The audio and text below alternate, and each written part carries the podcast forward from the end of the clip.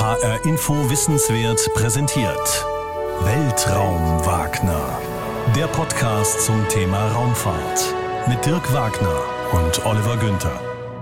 Hallo, mein Name ist Dirk Wagner. Und ich bin Oliver Günther. Und heute geht's bei uns um das Thema, wie werde ich Astronaut oder Astronautin? Der psychologische Faktor. Ist aufgrund einer Hörermail entstanden, diese Folge, weil wir uns gesagt haben, irgendwann müssen wir mal drüber reden, wie eigentlich ein Astronaut oder eine Astronautin auf diesen Flug ins All vorbereitet werden. Jetzt wollten wir aber nicht die klassische Folge machen, wie werde ich Astronaut, weil das gibt's im Netz schon tausendfach. Wir wollten uns einen speziellen Aspekt heraussuchen und Joaquin Molina aus Herborn hat uns auch genau darauf gestoßen, weil er gerne etwas wissen wollte über die psychologischen Herausforderungen und Anforderungen für so einen Flug ins All, gerade auch im Hinblick auf eine Mars-Mission. Und wie es der Zufall so wollte, Just bevor wir diese Folge produziert haben, hat die ESA eine Pressekonferenz angesetzt, die Europäische Raumfahrtbehörde, und bekannt gegeben, jawohl, wir suchen neue Astronautinnen und Astronauten Ende März geht die Bewerbungsfrist los bis Ende Mai und da hatten die eben schon eine Pressekonferenz zu gemacht. Da kommen wir auch nochmal drauf zu sprechen. Deswegen haben wir auch mit Thomas Reiter gesprochen, dem ESA-Astronauten, der auf der Mir und auf der ISS war, über seine Erfahrungen, mit was er so zurechtkommen musste und auch mit einer Psychologin vom Deutschen Zentrum für Luft- und Raumfahrt, um so ein bisschen einen Einblick zu bekommen, was braucht's da an Eigenschaften. In der Woche vor unserem Podcast habe ich darüber bei H-Info, weil da haben wir das natürlich auch thematisiert, mit Ulrich Walter gesprochen, dem Professor für Raumfahrttechnik an der Technischen Uni München. Und weil man könnte sich ja fragen, warum soll ich das jetzt eigentlich alles auf mich nehmen? Das ist ja auch ein ziemlicher Stress und so ein Astronautentraining dauert auch viele Jahre und am Ende weißt du nie, ob du zu den Glücklichen gehörst, die ausgewählt werden unter zigtausend Leuten, die sich da bewerben. Also habe ich ihn gefragt, warum sollte man das unbedingt machen? Und er hat eine ziemlich großartige Antwort gegeben. Sie waren ja im Weltraum. Wenn uns jetzt jemand zuhört, der oder die sagt, ach, eigentlich hat mich das schon immer gereizt, warum aus Ihrer Sicht sollte man unbedingt mal da hochfliegen? Es ist schon wirklich dieses Gefühl, out of the world zu sein, im wahrsten Sinne des Wortes. Man gehört nicht mehr da unten dazu, sondern sieht die Welt in einem anderen Blickwinkel und damit auch mit einem anderen Verständnis.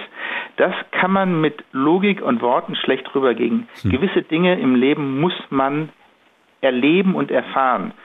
Ich gebe mal ein Stichwort, Sex. Darüber kann man reden, wie man will, aber man muss es wirklich mal erfahren und dann kann man mitreden. Und so ist das dann auch mit einem Weltraumflug. Er ist sowohl sexy als auch erfahrungsreich. Ja, die Erfahrung mal selber machen, wie beim Sex. Das hat dir gefallen. Das hat mir definitiv gefallen.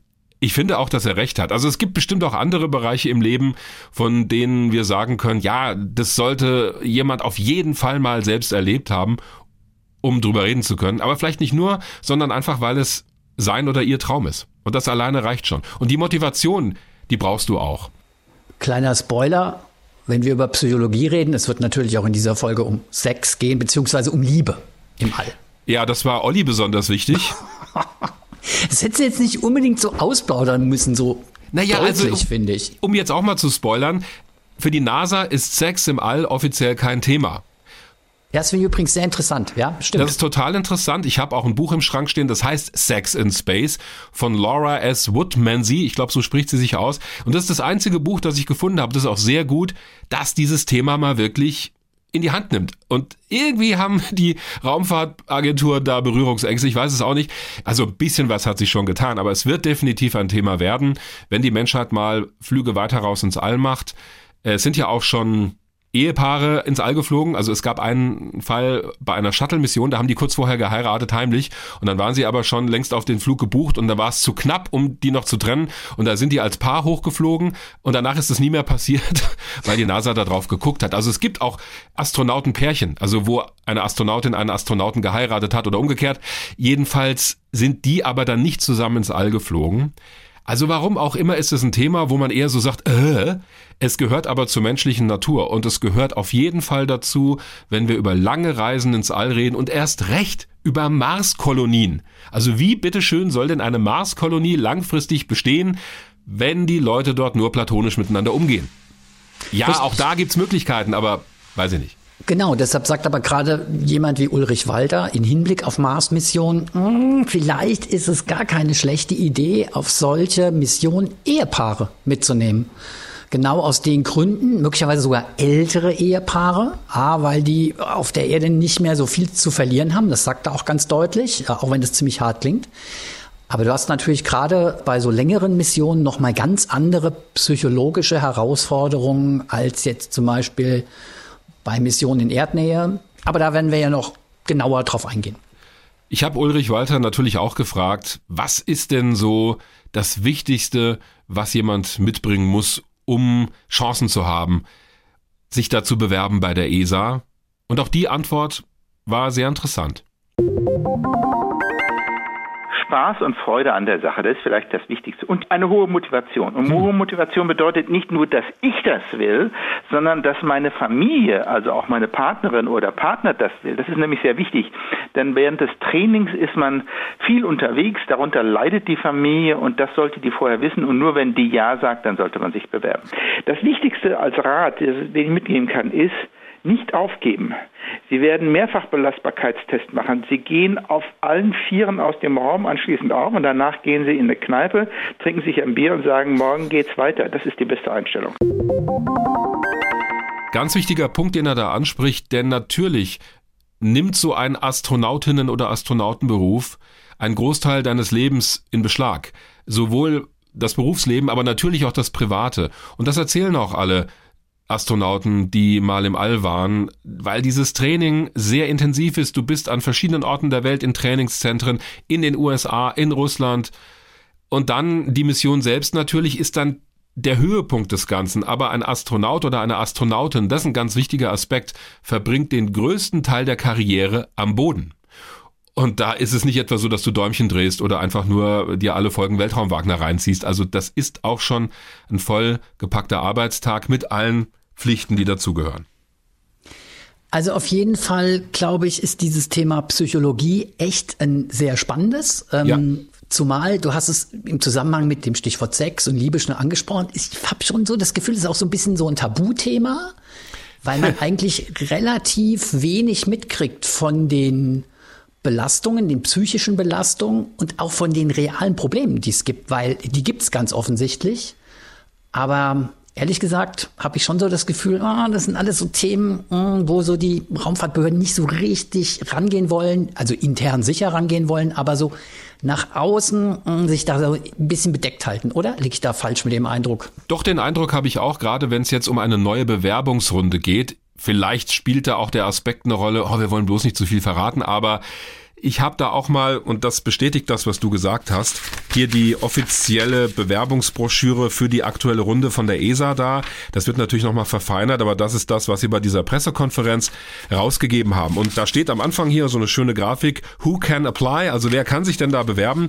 Und da finden wir schon ein paar Sachen. Also zunächst mal gibt's natürlich das Kriterium, dass du einen Studienabschluss haben musst und mindestens drei Jahre Erfahrung entweder im Bereich Naturwissenschaften, Medizin, Ingenieur Ingenieurwissenschaften, Mathematik oder Computerwissenschaften. Also die suchen jetzt nicht Hinz und Kunst, sondern schon Leute, bei denen klar ist, die können auch als Wissenschaftlerinnen und Wissenschaftler im Weltraum arbeiten, weil darum geht's. Es geht ja nicht um einen Tourismusflug ins All oder um zwei Wochen äh, Urlaub da oben, sondern es geht darum, das wird ja auch alles von Steuergeldern finanziert, nützliche Dinge zu tun. Äh, viel mehr steht da auch gar nicht. Und auf der folgenden Seite finden wir dann hier die Voraussetzungen, um sich bewerben zu können. Interessanterweise steht da nichts zum Alter, aber Ulrich Walter hat mir gesagt, naja, realistischerweise werden die Leute nehmen so zwischen Ende 20 bis Ende 30, vielleicht noch 40. Denn der Hintergrund ist ja so ein Training. Wenn du ausgewählt wirst bis zu deiner Mission, das dauert schon mal ein paar Jahre, sagen wir mal fünf Jahre, bis du wirklich losfliegst. Dann fliegst du vielleicht zweimal und dann wird's auch schon langsam schwierig mit der Karriere, weil irgendwann so Mitte 50, wann auch immer, fliegst du eigentlich nicht mehr aktiv. Wobei auch so ein Sonderfall zum Mars kann es sein, dass durchaus ältere Menschen geschickt werden. Aber wenn du über eine normale Astronautinnen- und Astronautenkarriere nachdenkst, dann ist es sicher ein Thema, obwohl es hier nicht steht. Naja, und dann finden wir halt so Sachen wie Du musst ruhig unter Druck sein, also gelassen bleiben, äh, die Bereitschaft mitbringen, in lebenswissenschaftlichen Experimenten eine Rolle zu spielen und daran teilzunehmen, denn du wirst auch als jemand, der da hochfliegt, Teil der Experimente sein. Auf der ISS besteht ein großer Teil der Arbeit darin zu untersuchen, wie der Körper auf die Schwerelosigkeit und auf andere Dinge während eines Raumfluges reagiert und wie man die am besten in den Griff bekommen kann. Du musst in einem Land leben, das Mitglied der ESA ist oder ein assoziierter Staat. Die Voraussetzungen, was das Studium angeht und die wissenschaftliche Laufbahn haben wir schon erwähnt. Flexibel natürlich steht hier auch an verschiedenen Orten zu arbeiten, innerhalb oder außerhalb Europas und eben eine starke Motivation, dass du auch mit unregelmäßigen Arbeitszeiten zurechtkommst und so weiter, lange Zeit von zu Hause weg bist. Also genau das, was Ulrich Walter gesagt hat. Das war's im Grunde auch schon. Also hier steht eben, und das finde ich auch interessant, nicht, hier ist das psychologische Profil, das wir suchen. Klammer auf, vielleicht wollen sie genau das auch nicht mitteilen, Klammer zu, damit sich nicht jemand irgendwie verstellt. Ich weiß es nicht, ist nur eine Vermutung. Bewerbungsfrist ist wie gesagt Ende März bis Ende Mai und dann wird im Oktober 2022 bekannt gegeben, wer ausgewählt wird. Es werden explizit auch Frauen angesprochen. Da gab es bei der letzten Runde relativ wenige, die sich beworben haben. Ich glaube, es waren noch nicht mal 20 Prozent. Und das machen sie auch zum ersten Mal. Sie sprechen auch Leute mit Behinderung an, aber, und das ist ein ganz wichtiger Unterschied, da geht es nicht darum, dass die demnächst ins All fliegen, sondern die sollen zunächst an einer Studie teilnehmen, bei der herausgefunden werden soll, ob solche Leute auch mal ins All fliegen können. Ich finde es aber ganz gut, dass sie das öffnen, denn das würde ja auch die Menschheit repräsentieren. Und es geht auch ein bisschen weg von diesem Gedanken, hey, wir brauchen nur die absoluten Supermänner und Superfrauen, sondern so ein Querschnitt der Bevölkerung. Das finde ich ganz sympathisch, den Gedanken. Das war's aber schon. Also so gerade lass uns noch mal so ein bisschen bei unserem Thema äh, Psychologie bleiben. Das finde ich wirklich interessant, was du da eben vorgelesen hast, weil ich meine, du hast es heute in jeder normalen Stellenanzeige, dass irgendwie sowas drinsteht wie teamfähig oder irgendwie. Äh ja, das stand auch bei der Bewerbung für den Weltraumwagner dabei. So, bevor wir jetzt wieder abschweifen. Also, ähm, ja, aber das sehe ich äh, ähnlich. Ich habe das auch so empfunden, dass da eigentlich sehr wenig drinsteht. Echt, finde ich wirklich erstaunlich, ja. Ja, oder? Ich könnte mir aber vorstellen, wenn es dann wirklich in das Bewerbungsverfahren geht, und das sind ja mehrere Stufen, dann wird natürlich schon klar, da wird gesiebt und dann werden die Kriterien auch klar. Am Ende, und das ist, glaube ich, das Ding, werden Sie viele Bewerberinnen und Bewerber haben, wo sie eigentlich jeden oder jede nehmen könnten. Da kommt es vielleicht auf Nuancen an, da kommt es vielleicht drauf an, wer passt gerade besonders gut in irgendein Projekt, was geplant ist oder also ich kann mir nicht vorstellen, dass die letzten, die so in der letzten oder vorletzten Runde sind, dass da jemand dabei ist, der gar nicht geeignet wäre, sonst hätte er oder sie es nicht so weit geschafft. Aber am Ende wären es halt nur eine Handvoll. Wahrscheinlich ist es wirklich so. Die haben, ich denke, dass die ESA oder auch die NASA einfach im Laufe dieser langen Trainingsphasen einfach sich sehr genau die Bewerberinnen und Bewerber anschauen können und das da gar nicht groß reinschreiben müssen in so ein Bewerberprofil oder so ein Anforderungsprofil, sondern die haben ihre Kriterien. Das werden wir ja auch im Laufe dieser Podcast-Folge noch genauer erörtern. Und die gucken sich die Leute halt, haben sie ja auch genug Zeit, so sehr genau an. Und letztendlich ist es wahrscheinlich dann auch echt so ein Ding, wer passt zu wem? Wie sieht dann das optimale Team aus? Und möglicherweise Leute kommen dann zum Zuge, die du vielleicht am Anfang gar nicht so unbedingt auf dem Schirm hast, wo man aber merkt, ah, in dem Team, das sich jetzt so langsam konstituiert, da passen die besonders gut rein. Das ist sicher so ein Grund, weshalb man das in so ein Anforderungsprofil gar nicht reinschreiben muss. Man hat eh genug Zeit, das rauszufinden. Ja, und dieses Mal gibt es auch eine Besonderheit. Sie werden also zunächst mal so ein paar Primärkandidatinnen und Kandidaten auswählen. Also das waren immer in den letzten Runden, waren das immer mal so sechs oder acht. Und dann gibt's aber so eine Art Backlog oder ein Team von Rekrutinnen und Rekruten. Und das sollen so um die 20 durchaus sein, die dann nachrücken können. Wir haben das übrigens auch bei der letzten Runde gehabt. Matthias Maurer, der nächste deutsche ESA-Astronaut, der zur ISS fliegt, der ist auch nachnominiert worden. Der hat also in der gleichen Runde in dem Bewerbungsverfahren teilgenommen, wo auch Alexander Gerst damals dabei war. Aber dann haben sie halt den Gerst genommen. Das heißt aber nicht, dass du als jemand, der dann vielleicht da nicht dabei war, nicht vielleicht doch mal zum zugekommst und das ist ja auch ganz sinnvoll, denn es kann immer jemand ausfallen, es kann immer auch mehr Bedarf auf einmal da sein für Leute. Das ist ein ganz schlauer Gedanke. Sag mal, wenn du so eine Bewerbungsrunde mitkriegst, Ich meine, du bist jetzt ja, ich glaube, ich verrate jetzt nicht zu viel aus dem fragekommenden Alter raus, aber ja, ah, juckt's dich Mit uns beiden wird das nichts mehr, Olli. Ja, nee, bei, bei mir mache ich mir da eh keine Hoffnung. Aber ich bin ja auch nicht der Weltraumwagner, aber so bei dir, ah, juckt's da nicht so ein bisschen so von wegen, oh, da hätte ich schon Bock zu. Also. Da haben wir ja schon mal drüber geredet. Ich würde tatsächlich, wenn ich die Gelegenheit hätte, würde ich natürlich da mal hochfliegen. Aber ich mache mir auch keine Illusionen.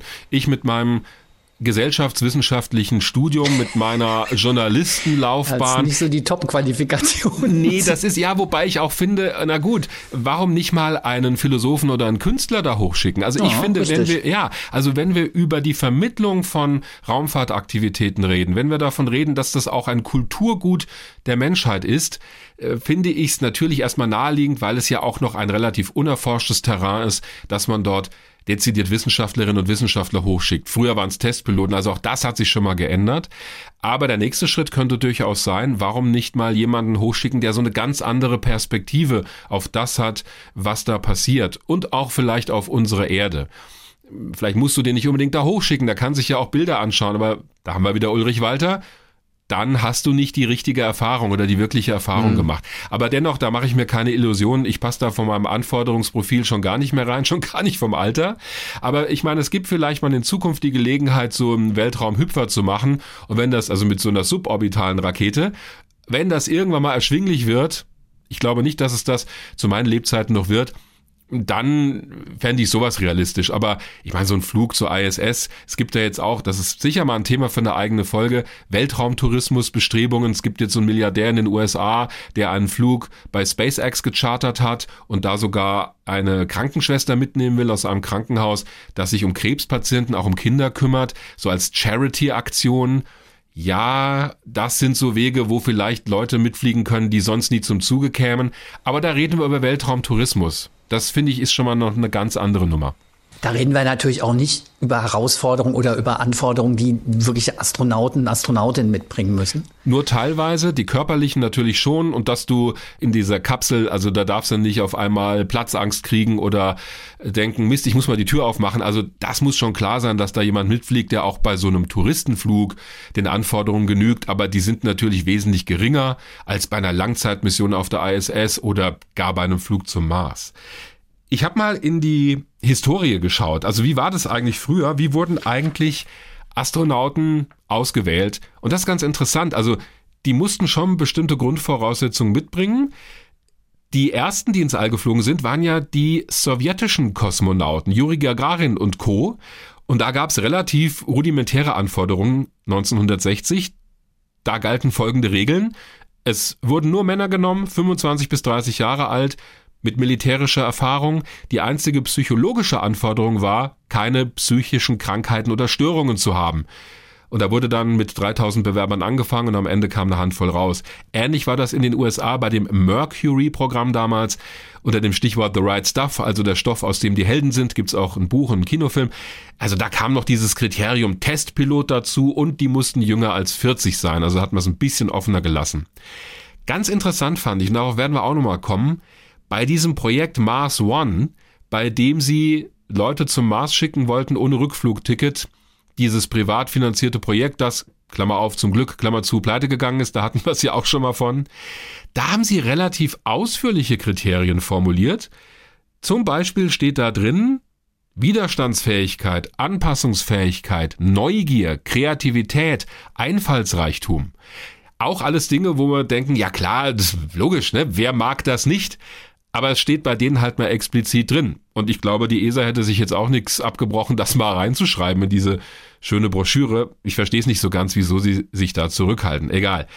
Interessant ist aber, ich habe in anderen Quellen natürlich gefunden, was die ESA so formuliert aus dem Jahr 2007. Auch da finden wir so Stichworte wie Emotionale Stabilität, Kompromissfähigkeit, Offenheit, Selbstvertrauen, Flexibilität, Widerstandsfähigkeit, natürlich auch die Motivation, also ich will was erreichen, auch ein bisschen Wettbewerbsgeist, aber mhm. eben auch der Mut, Entscheidungen zu treffen, Probleme zu lösen unter Stress. Tja, ist eigentlich auch alles naheliegend. Irgendwie schon, oder? Aber daran merkst du ja sowas wie emotionale Stabilität oder ähm, Mut, Entscheidungen zu treffen unter Stressbedingungen. Klar sind es alles Sachen, die im All eine Rolle spielen. Und du merkst an den Kriterien, dass die natürlich da genau drauf gucken. Aber das zeigt ja auch schon, das ist halt eine extreme Herausforderung, ist ein extremer Stress. Und jetzt mal ganz ehrlich, Missionen, die auf der Kippe stehen, aus technischen Gründen. Das haben wir alle schon mitbekommen. Und natürlich auch dramatische Unfälle, mhm. Katastrophen. Das kriegst du natürlich mit. Aber weißt du von sozusagen psychologischen Zwischenfällen im All oder also wo man wirklich irgendwie Leute an ihre Grenze kamen, wo die kurz davor waren, durchzudrehen oder wo es vielleicht in Crews richtig abgegangen ist, weil die Stress miteinander hatten? Ich weiß davon keinen einzigen Fall. Nee, es gibt immer so Berichte aus der russischen Raumfahrt, dass es da mal durchaus hier und da Probleme gegeben hat, gerade in den Anfangstagen, wo auch noch nicht so klar war, welche psychologischen Belastungen da im Weltraum auf Leute warten, die eben länger als nur ein paar Stunden oder ein paar Tage auf einer Raumstation arbeiten. Zum Beispiel die Sowjetunion war ja die erste Nation, die überhaupt, oder der erste Staatenbund, muss man ja sagen, der überhaupt Raumstationen gebaut hat. Und von daher ist es auch logisch, dass die die ersten Erfahrungen gemacht haben. Die haben auch relativ früh angefangen mit sogenannten Isolationsexperimenten auf der Erde, wo Leute also für die Dauer so einer Raumstationsmission in eine nachgebaute Raumstation eingesperrt werden, so müssen wir es sagen, und dann diese Mission hier am Boden durchspielen müssen. Da geht's halt darum, kannst du so lange mit immer denselben Leuten auf relativ beengtem Raum arbeiten und das auch aushalten, also leben. Ich habe aber ein paar interessante Beispiele gefunden für Meutereien im All. Das ist jetzt so das populistische Schlagwort, sag ich mal. Das war es nicht wirklich. Aber wo, und das ist auch ein interessanter Aspekt, die Mannschaften im All sich ein bisschen aufgelehnt haben gegenüber den Anordnungen vom Boden. Also da gab es so eine gewisse Distanz zwischen der Bodenmannschaft und denen im All. Da habe ich zwei ganz schöne Beispiele, die auch Klassiker sind. Das eine ist Apollo 7.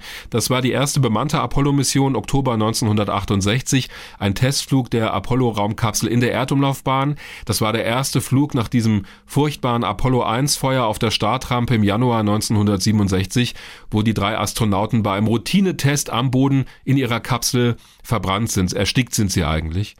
Und deswegen war dieser Flug Apollo 7 ganz wichtig. Der musste beweisen, ob dieses Raumschiff jetzt funktioniert, das natürlich stark modifiziert wurde. Mit an Bord war unter anderem Wally Schirra, ein Veteran in der amerikanischen Raumfahrt. Also der ist vorher schon bei Mercury und bei Gemini dabei gewesen. Der hatte wirklich viel Erfahrung, hatte auch engen Kontakt zu der Mannschaft, die bei Apollo 1 ums Leben kam. Mit an Bord waren noch Don Iserly und Walter Cunningham. Das waren zwei Neulinge. So, die sind gestartet es war auch eigentlich alles okay. Also die haben alle technischen Aufgaben und auch sogar Fernsehübertragung von da oben, haben sie alles bewältigt. Die NASA hat das als 101-prozentig erfolgreichen Flug bezeichnet. Aber nach dem Start, also im Prinzip in den ersten Stunden in der Erdumlaufbahn ging's los, denn die hatten eine Erkältung mit hochgeschleppt.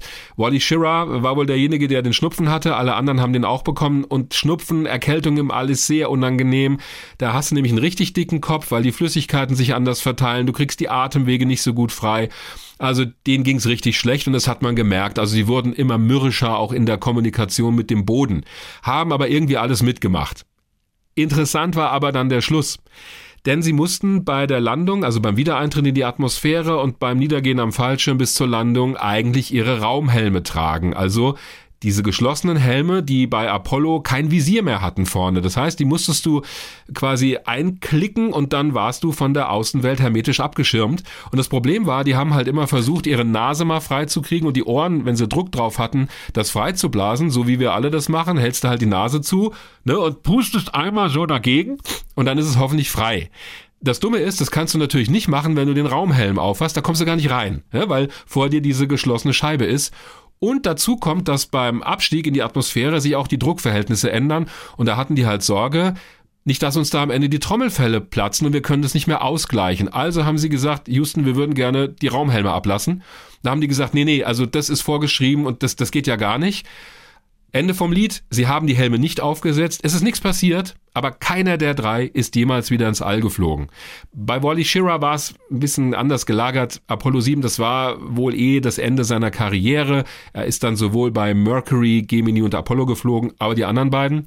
Also ich interpretiere das so, dass die NASA das nicht so lustig fand, wenn eine Crew da oben nicht macht, was die am Boden sagen. Ich habe noch ein Beispiel dafür. Skylab 4, die letzte Besatzung an Bord der Raumstation Skylab. November 73 gestartet. Auch wieder drei Astronauten, die drei Monate im All bleiben sollten, 84 Tage. Die hatten einen sehr vollen Tagesplan. Also jede Stunde war im Prinzip genutzt für irgendwas, für wissenschaftliche Experimente. Und angeblich haben die irgendwann gesagt, Leute, das wird uns zu viel, wir sind fertig, wir nehmen jetzt keine Zusatzaufgaben mehr an und wir wollen mehr Freizeit. Das wurde so als Meuterei von einigen bezeichnet. Es gibt aber auch zwei Interpretationen dieses Vorfalls, zwei Lesarten. Die spektakuläre lautet, ja, die Besatzung hat sich lange mit der Bodenmannschaft angelegt, bis zu dem Punkt, dass sie bestimmte Aufgaben nicht mehr beendet haben, also eine Art Streik im All.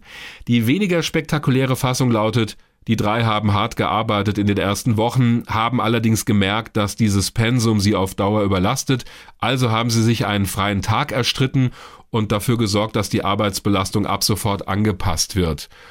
Ich halte die zweite Variante für die wahrscheinlichere. Wahrscheinlich liegt die Wahrheit irgendwo dazwischen. Also auch das wurde als Meuterei im All bezeichnet, aber daraus hat man eben auch gelernt, wie die Bodenmannschaft und die da im All gut oder nicht so gut miteinander klarkommen. Ganz wichtig. Das ist, glaube ich, wirklich sehr interessant, weil es gibt einen Isolationsforscher namens Jack Stuster, der tatsächlich für die NASA psychologische Belastungen von Astronautinnen und Astronauten untersucht hat, vor allen Dingen indem er die ähm, Astronautinnen und Astronauten Tagebücher hat führen lassen und die hat er ausgewertet. Mhm. Und da ist dieses Verhältnis zwischen Crew im All und Bodencrew total wichtig, denn er hat festgestellt, wenn es Stress gibt, ist meistens lässt die Crew im All, ich sage das jetzt mal so pointiert, das an der Bodencrew aus, beziehungsweise da kommt es zu so einer Frontbildung, ja? Weil äh, die Crew im All dann halt sagt, ja, die am Boden wissen gar nicht genau, wie die Abläufe bei uns, wie schwierig die Arbeit in der Schwerelosigkeit ist, die haben da zu wenig Verständnis für, die Arbeitsbelastung ist zu hoch, ist genau ja irgendwie bei dem Beispiel, das du eben genannt hast, ein Thema. Und inzwischen ist das eigentlich so ein psychologischer Standard, so ein Standardwissen, das man hat, dass wenn es irgendwo Stress gibt, man sich so in seinem Milieu zusammentut, also zum Beispiel auf einer Raumstation und sich eigentlich so ein bisschen verschwört gegen die am Boden. Ja, ich glaube, da hat man tatsächlich inzwischen draus gelernt aus diesen Erfahrungen, weil man das halt auch inzwischen analysiert hat, oder? Und das ist ja auch ein Effekt, der aus dem Alltag uns allen, glaube ich, bekannt oh, ist. Hast völlig recht. Naja, klar, ich sag mal, stell dir mal Normales vor, du bist, Leben, ja? ja? stell dir mal vor, du bist auf einer Raumstation. Du definierst dich ja auch als Gruppe. Du bist da oben. Du weißt, was gerade passiert. Die am Boden sind erstmal weit weg, so kompetent die auch sein mögen. Du teilst aber gewisse Erfahrungen. Du teilst denselben Alltag. Du teilst diesen Blick runter auf die Erde aus 400 Kilometern Höhe. Natürlich schweißt das zusammen. Das ist ja auch sehr positiv. Aber diese Vielen Gemeinsamkeiten sorgen auch dafür, dass du, wenn es, glaube ich, Probleme gibt, dich eher mit denen solidarisierst, die um dich herum sind. Es sei denn, du hast mit denen Streit, das kann natürlich auch passieren. Dann kann die Mannschaft am Boden, und auch dazu werden wir noch kommen, ganz wichtig sein, um sich mal auszutauschen. Aber in der Regel, und das kennen wir aus Alltagssituationen auch, solidarisieren sich Leute natürlich eher, die viele Dinge miteinander teilen, die sich so als einer Gruppe zugehörig fühlen, was gut sein kann, was aber auch zu vielen Konflikten führt. Mhm. Ich glaube eh, dass irgendwie in der Raumfahrt viele Sachen eine Rolle spielen, auch psychologisch, die wir eigentlich so aus dem Alltag kennen, die halt nur noch mal in einer viel zugespitzteren Situation stattfinden. Also und von daher möglicherweise auch noch mal eine andere Bedeutung und Relevanz haben. Aber viele Sachen kennen wir tatsächlich halt auch. Gell? Also dieses Zusammenschweißen oder dieses diese Verschwörungsmentalität von der Gruppe, die eng zusammenarbeitet gegenüber einer anderen, ist wirklich was, was uns allen vertraut ist.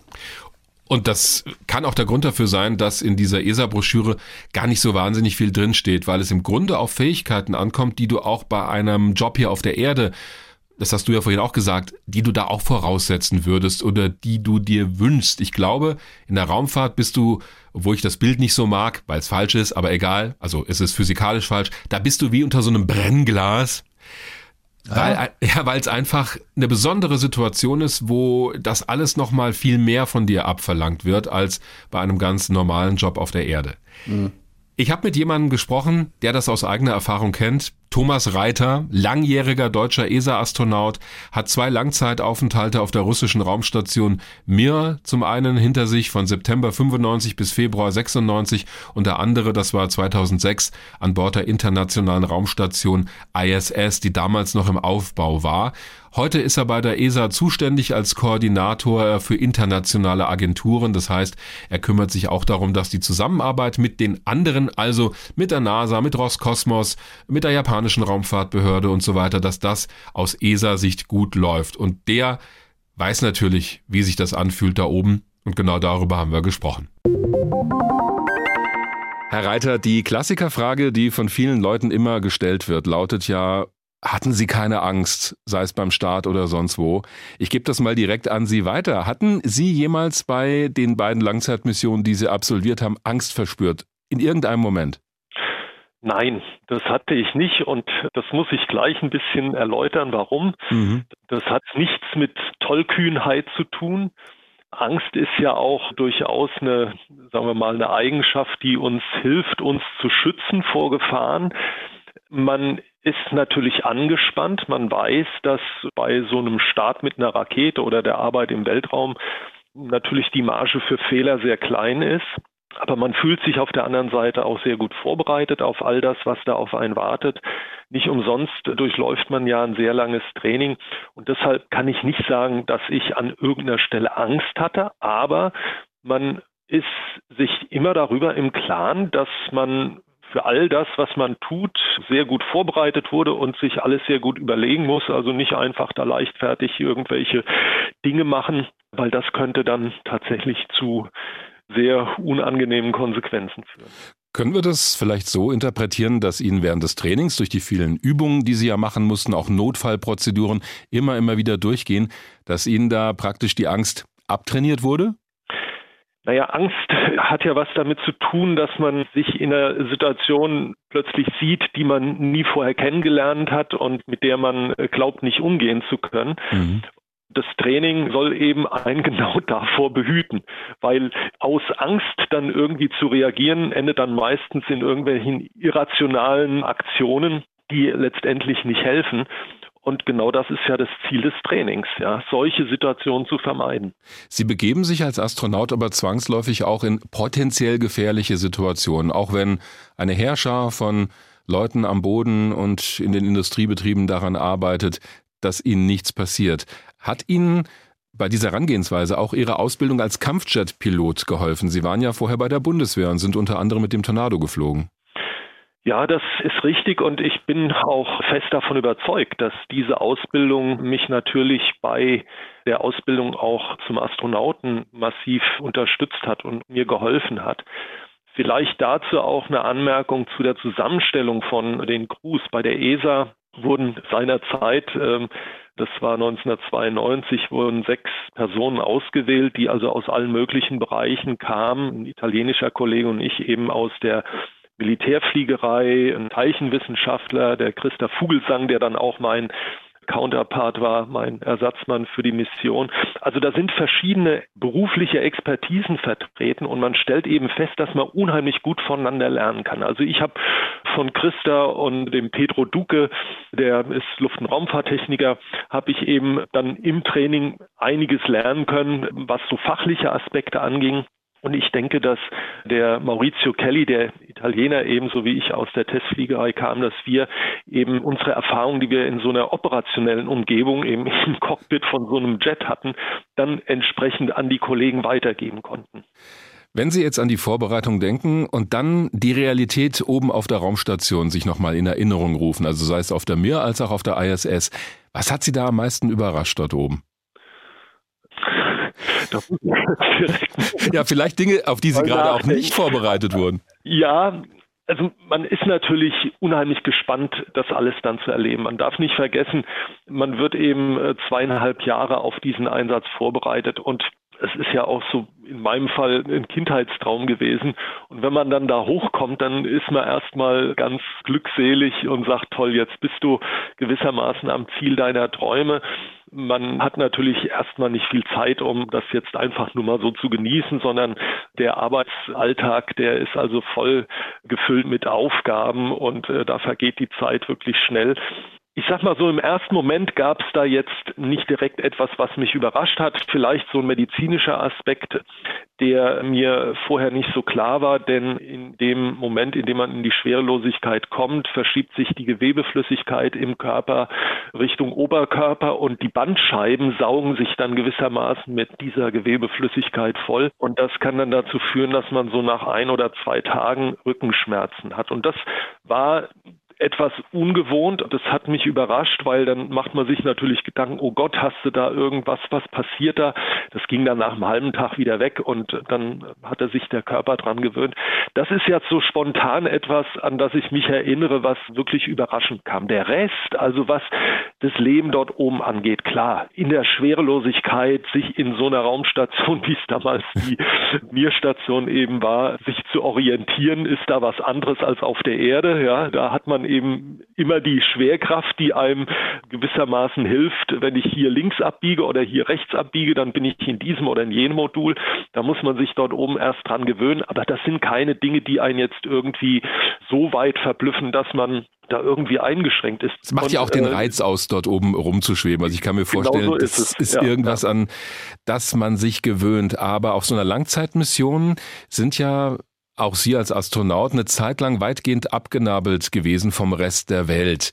Das könnte ich mir durchaus als Belastung vorstellen. Wie haben Sie das erlebt?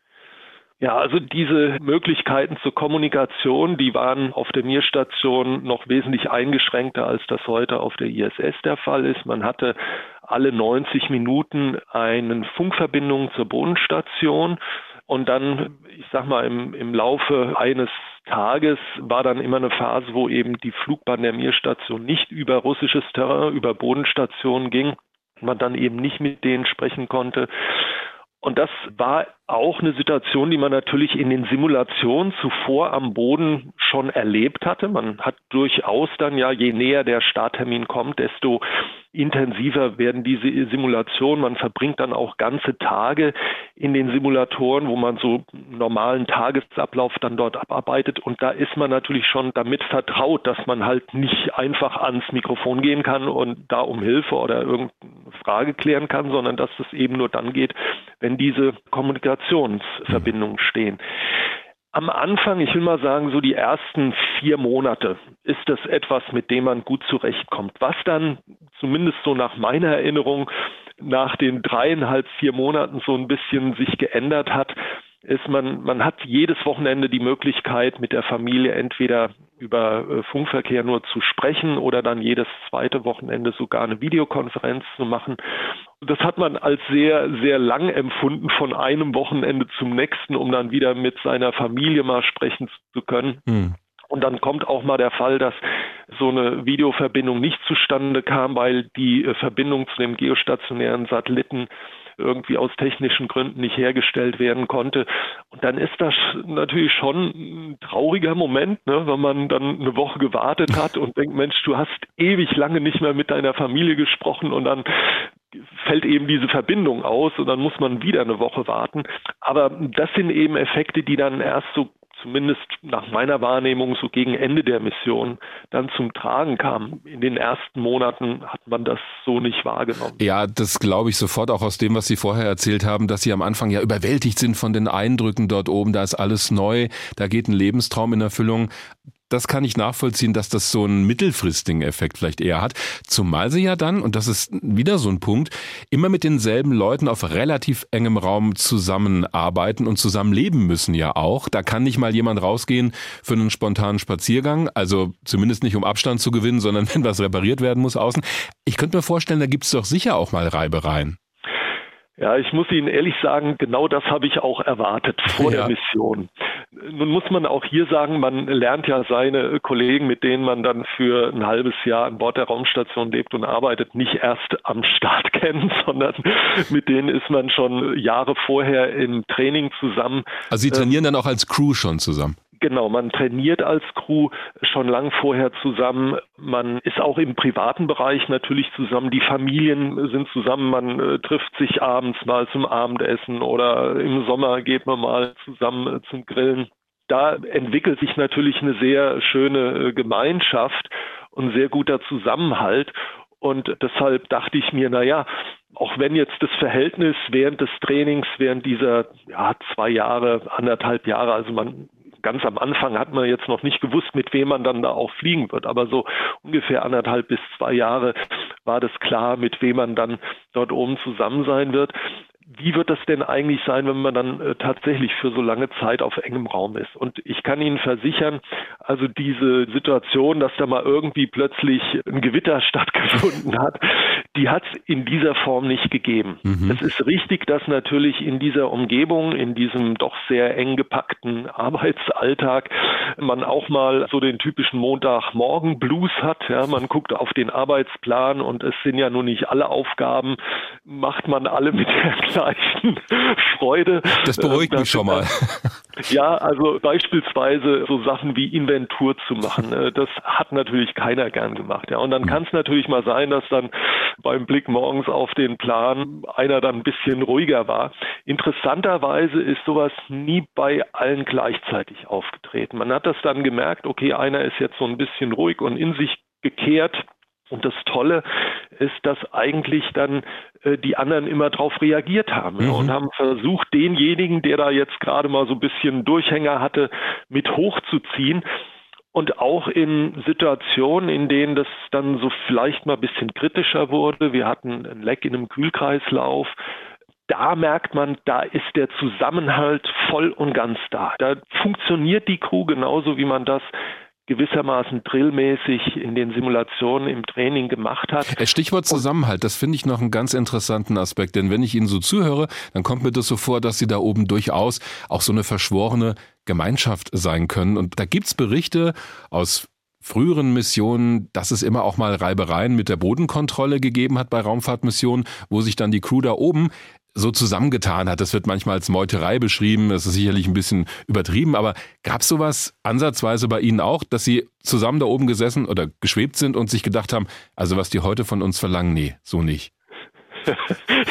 ja, also Meuterei gab es definitiv nicht. Aber es ist richtig, dass es da auch durchaus natürlich dann Diskussionen in der Crew gibt bei kritischen Situationen, wo man sagt, Mensch, wie kommunizieren wir das jetzt mit der Bodenkontrolle? Und will Ihnen zwei Beispiele geben. Das eine, ich hatte eben schon erwähnt, Inventur in der Nierstation zu machen, war also nicht die Lieblingsaufgabe von, von keinem der, die da oben sind, ja. Aber es musste halt gemacht werden. Und wir mussten damals nach einem ganz bestimmten Bauteil suchen, weil die Klimaanlage war ein Bauteil ausgefallen und dann mussten wir das in den Innereien der Mir-Station suchen. Das hat ewig lang gedauert. Wir waren also summa summarum eine ganze Woche und zwar immer Reihe um, nicht alle gleichzeitig, aber jeder war immer mal für Stunden damit beauftragt, jetzt in irgendeinem der Module äh, dieses Bauteil zu suchen. Es war ein bestimmter Ventilator oder so, so ein Belüftungsblock, hatten wir gefunden, aber wir sollten jetzt einen finden mit einer ganz bestimmten Seriennummer. Ja, und den haben wir dann nach einer Woche nicht gefunden. Und da können Sie sich vorstellen, da äh, ist dann die Kommunikation mit der Bodenkontrolle natürlich nicht ganz einfach zu sagen, Leute, wir haben jetzt drei Stück von denen gefunden, jedes davon passt. Ja, warum bauen wir jetzt nicht einfach einen von den dreien an? Und dann sagt die, nein, ihr sucht jetzt den mit dieser Seriennummer. Also das ist so ein Moment, wo dann tatsächlich die Augenbrauen bei der Crew so nach oben gehen und man sich anschaut, angeschaut. Also ist alles gut ausgegangen. Wir haben dann zwar wirklich diesen äh, Ventilator mit der entsprechenden Seriennummer haben wir nie gefunden. Und dann sagte die Bodenkontrolle der Flugdirektor, okay, also dann nimmt in Gottes Namen, nehmt ihr den. Ein anderes Beispiel war eben, als wir äh, dieses Problem mit dem Leck hatten, auch da ist es. War das an Bord der Mir oder an Bord der ISS? Nee, das war an Bord der Mir-Station. Ah, okay. Und da ist die Kommunikation auch zwischen der Crew oben, die ja wirklich dann vor Ort sind. Ja, wenn man dann nach so einem Leck sucht und sämtliche Paneele abmontieren muss und, und das schwebt dann da alles rum, das sieht also wild aus. äh, dort oben. Da ist es sehr wichtig, dass man sehr ruhig und sehr genau mit der Bodenkontrolle kommuniziert, weil denen sitzt natürlich auch die Zeit im Nacken und sagt, Mensch, jetzt seht mal zu, dass er endlich dieses blöde Leck findet. Mhm die können sich dann auch nicht so vorstellen, unter welchen Bedingungen man da arbeitet. Ne? Ja, das also hatten wir gerade auf der ISS wieder, die Suche nach einem Leck. Also da ist zwar vieles aufgeräumter und es ist mehr Platz, ist auch alles moderner, aber das war eine ähnliche Situation. Auch die haben lange nach einem Leck gesucht da oben. Ja, ja, das ist richtig. Also das sind solche Situationen, wo tatsächlich die Kommunikation zwischen der Crew an Bord, die das wirklich vor Ort erleben und denen, die am Boden jetzt nur, ich sag mal, die Telemetriedaten sehen, die ist dann sehr wichtig und da hat natürlich auch dann der Kommandant eine ganz zentrale Rolle gewissermaßen als Vermittler zwischen der Crew und der Bodenkontrolle zu fungieren. Wenn wir nochmal auf die psychologischen Herausforderungen schauen, was hat Ihnen auf so einer Langzeitmission am meisten gefehlt da im All? Ja, es ist auch hier wiederum so ein zeitlicher Effekt. Ähm, in den ersten Monaten hat einem gar nichts gefehlt. Das glaube ich. Da ist man froh, dass man oben ist. Und dann so gegen Ende der Mission, klar, denkt man dann immer öfter über so ganz alltägliche Dinge nach. Also ich kann mich an eine Situation erinnern, wo ich ähm, mich dann in der Nacht zur Ruhe begeben habe in meinen Schlafsack in dem Modul Spectre und äh, dann fiel mein Blick auf so eine grüne Kontrollleuchte, die da an einem Gerät, das an der Wand befestigt war, leuchtet. Und dieses Grün, das brachte mich dann so gewissermaßen zum Träumen, wie schön wäre das jetzt irgendwie so über eine Wiese zu gehen, durch den Wald zu gehen, Regen zu fühlen. Also solche Gedanken, die äh, nehmen dann nach vier Monaten ähm, kommen die dann auf und äh, überhaupt äh, sich vorzustellen, wie das ist, mal wieder unter einer Dusche zu stehen. Das soll nicht heißen, dass wir dort oben nicht reinlich waren, aber es ist eben sehr umständlich, dort oben Körperpflege zu betreiben im Vergleich zu hier am Boden, wo man mal eben unter die Dusche springt und alles wieder frisch ist. Also das sind solche Dinge, die nach längerer Zeit erst auftreten, aber definitiv nicht in den ersten drei, vier Monaten. Aber ohne da jetzt zu viel rein interpretieren zu wollen, das klingt schon so, gerade wenn wir über weitere Flüge raus ins All denken, über noch längere Missionen als an Bord der ISS, dass so diese Verbindung zur Erde, zur Heimat und auch vielleicht zur Familie, so profane Eindrücke wie ich guck mal auf eine Wiese oder ich riech mal an einem Apfel, dass das schon eine Rolle spielt. Ohne Zweifel wird das eine Rolle spielen. Und wir sehen ja jetzt in naher Zukunft, möchte ich sagen, also in diesem Jahrzehnt, dass Menschen wieder auf der Oberfläche des Mondes ihre Fußspuren hinterlassen werden. Und ich bin sicher, da wird Ende dieses Jahrzehnts oder spätestens Anfang des nächsten Jahrzehnts auch eine europäische Astronautin oder ein europäischer Astronaut dabei sein. Und dann der nächste Schritt wäre natürlich dann tatsächlich eine astronautische Mission zu unserem Nachbarplaneten Mars. Und diese Missionsdauer, da reden wir von Zeiträumen von zwei Jahren oder sogar mehr, je nachdem, wie sich die Entwicklung der Antriebssysteme entwickelt. Aber man muss hier auch bedenken, dass natürlich man von vornherein weiß, in welche Situation man sich begibt. Mhm. Also wir sind damals gestartet zu der Mir-Station mit dem Wissen, dass die Mission dreieinhalb Monate dauern soll. Dann ist er halt um anderthalb Monate verlängert worden. Das war kein Problem. Im hm. Gegenteil, ich habe mich äh, allein schon deshalb darüber gefreut, weil dadurch ein zweiter Außenbordeinsatz äh, fällig wurde. Und man kann natürlich auch, wenn die Entwicklung so ist, wie ich sie gerade geschildert habe, also nach vier Monaten äh, ne, bekommt man so ein bisschen mehr Sehnsucht, aber man schaut aus dem Fenster und sieht natürlich immer seinen Planeten. Ja. Das ist dann bei so einer langen Mission zu unserem Nachbarplaneten eben nicht möglich, weil man für lange Zeit eben nichts als die Schwärze des Weltraums, vielleicht die Sonne sieht, auf der einen Seite so einen ganz kleinen bläulich leuchtenden Punkt, auf der anderen Seite einen rötlich leuchtenden Punkt. Aber man weiß das vorher. Also allein die Tatsache, dass man sich ja auf so eine Situation einstellt, hilft da eine Menge. Und klar wird man diese Annehmlichkeiten, die man hier als ein Wesen, das hier groß geworden ist, wird man vermissen. Aber der Mensch ist äh, sehr, sehr anpassungsfähig und ich habe überhaupt keinen Zweifel dran, dass man auch solche langen Missionen überstehen kann und nicht, wenn man zurückkommt, dann irgendwelche psychologischen Folgeschäden aufweist.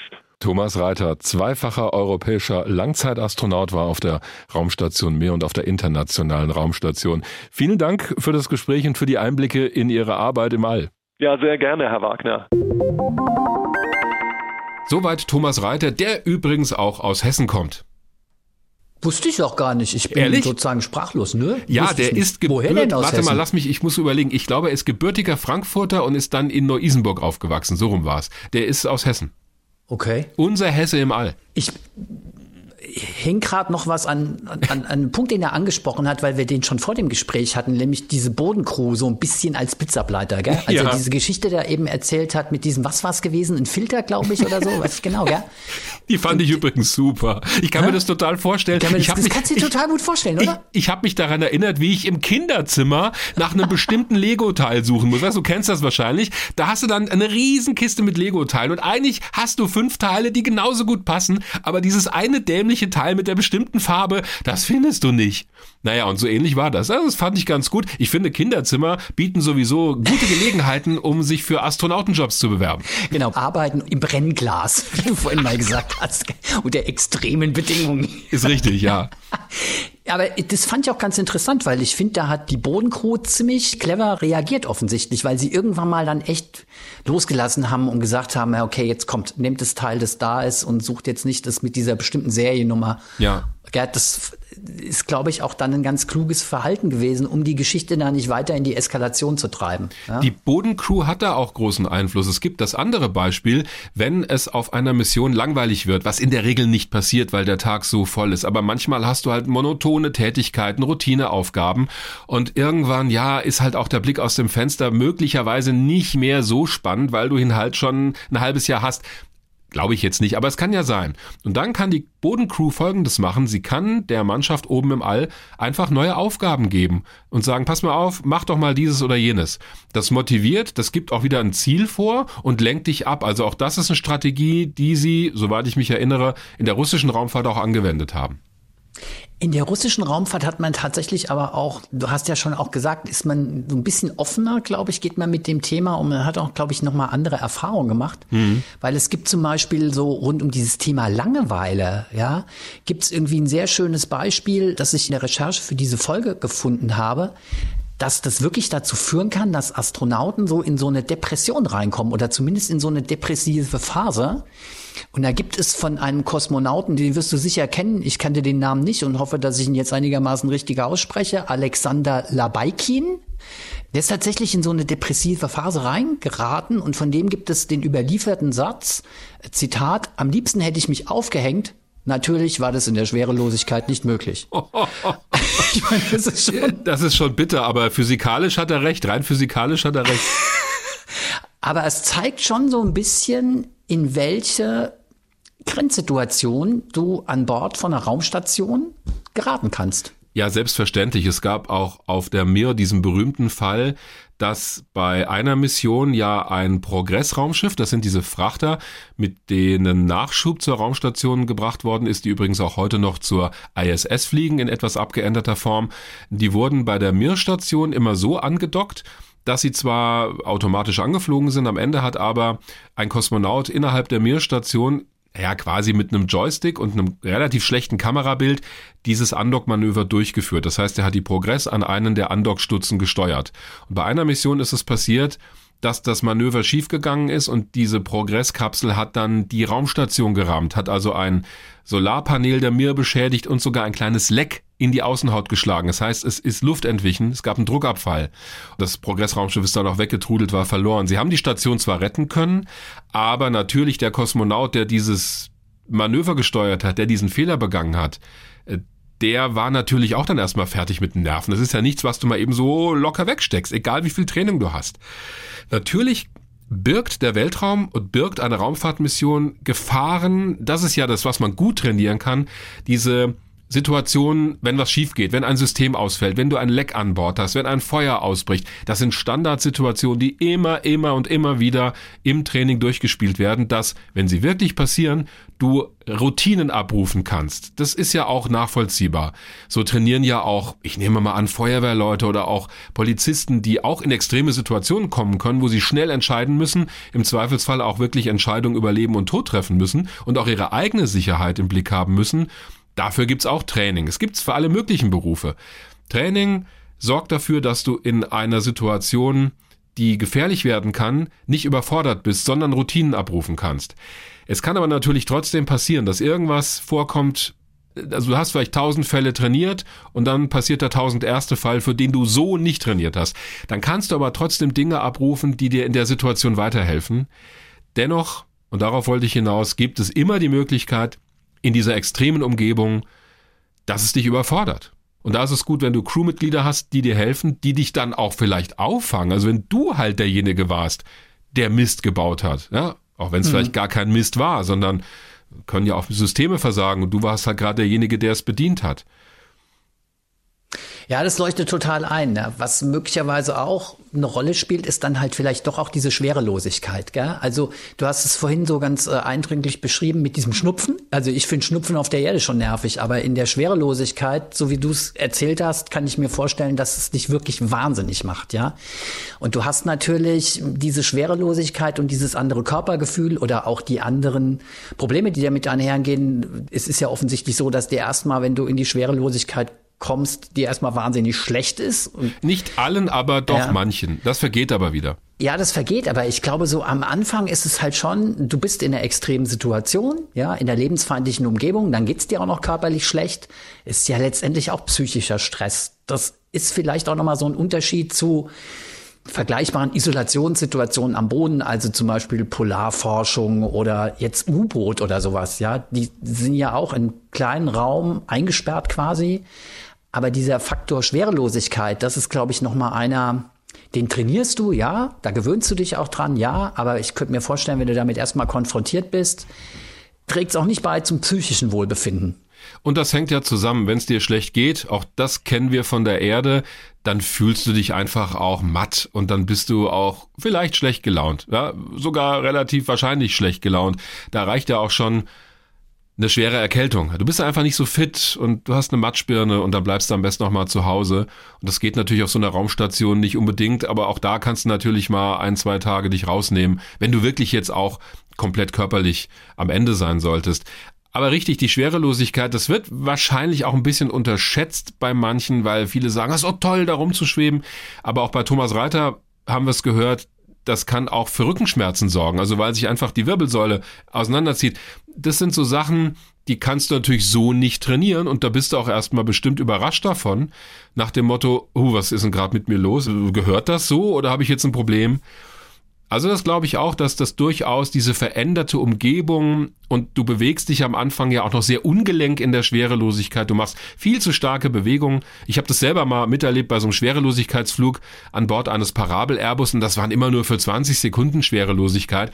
Aber auch da habe ich gemerkt, also bei den ersten Parabeln habe ich mich von der Wand abgestoßen und bin fast äh, durchs halbe Flugzeug geflogen, ne, weil du dich einfach viel zu stark abstößt und viel zu heftige Bewegungen machst. Und so gegen Ende habe ich gemerkt, ja, du musst dich nur ganz sachte abstoßen. Und das ist natürlich bei einer Raumfahrtmission auch so, das lernst du mit der Zeit. Aber klar, das ist zunächst mal eine, ich sag jetzt einfach mal Belastung. Mhm. Eine wichtige Sache habe ich mir noch aufgespart. Vorhin hatte ich ja so Beispiele für sogenannte Meutereien im All, die bei genauem Hinsehen nicht wirklich Meutereien waren.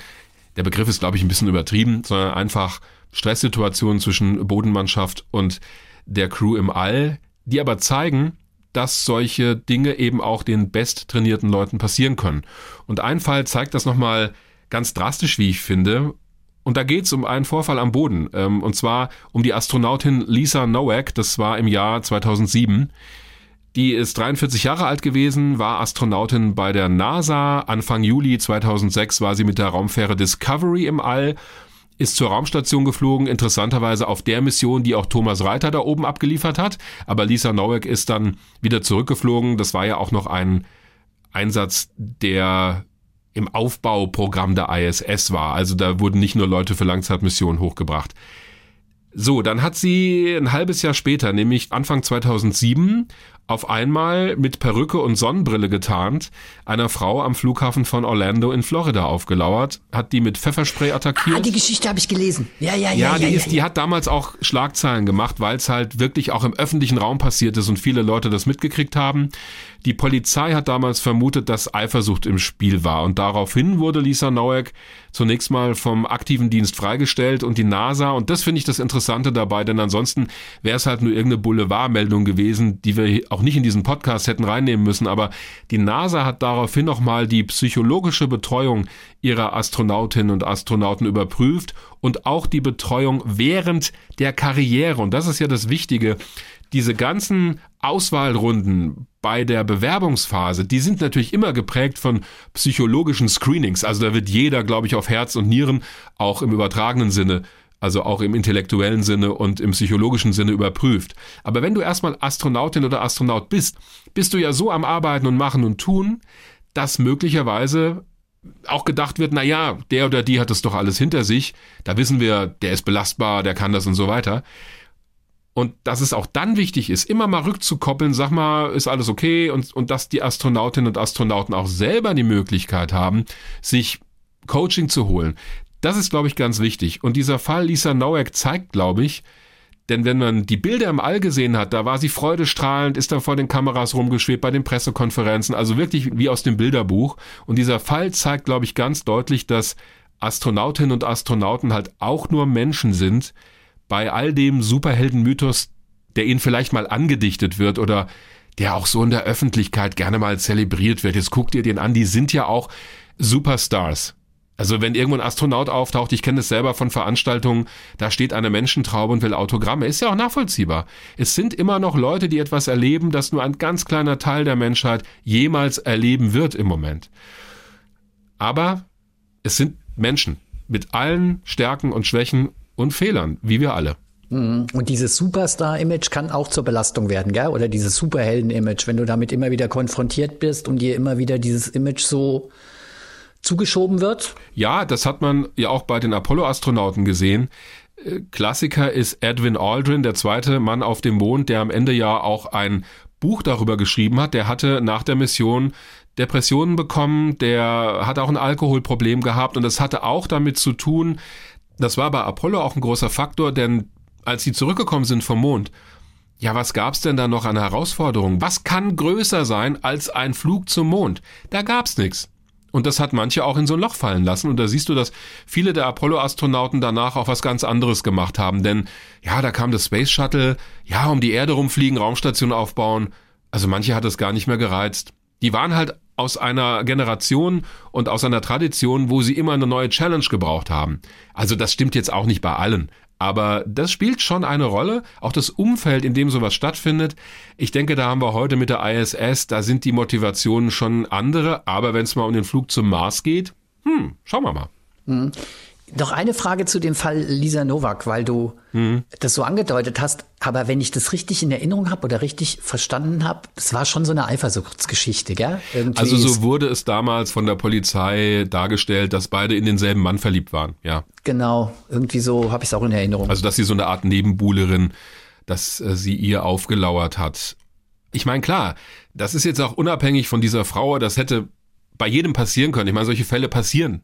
Ja, aber äh, wenn es einer Astronautin passiert, ich glaube, dann ist die Wahrnehmung in der Öffentlichkeit so nach dem Motto, boah, wie kann das denn sein? Du stehst dann halt auch in der Öffentlichkeit und ich glaube, für sie war das sehr bitter. Ja, weil damit auch erstmal deine Karriere zumindest erstmal stillsteht. Ja, weil das natürlich nicht in den Verhaltenskodex von Astronautinnen und Astronauten passt. Auch wenn sie gerade nicht auf einer Mission unterwegs sind. Deshalb, und damit komme ich zu meinem Satz vom Anfang, der größte Teil der Astronautenkarriere spielt sich auf der Erde ab. Mhm.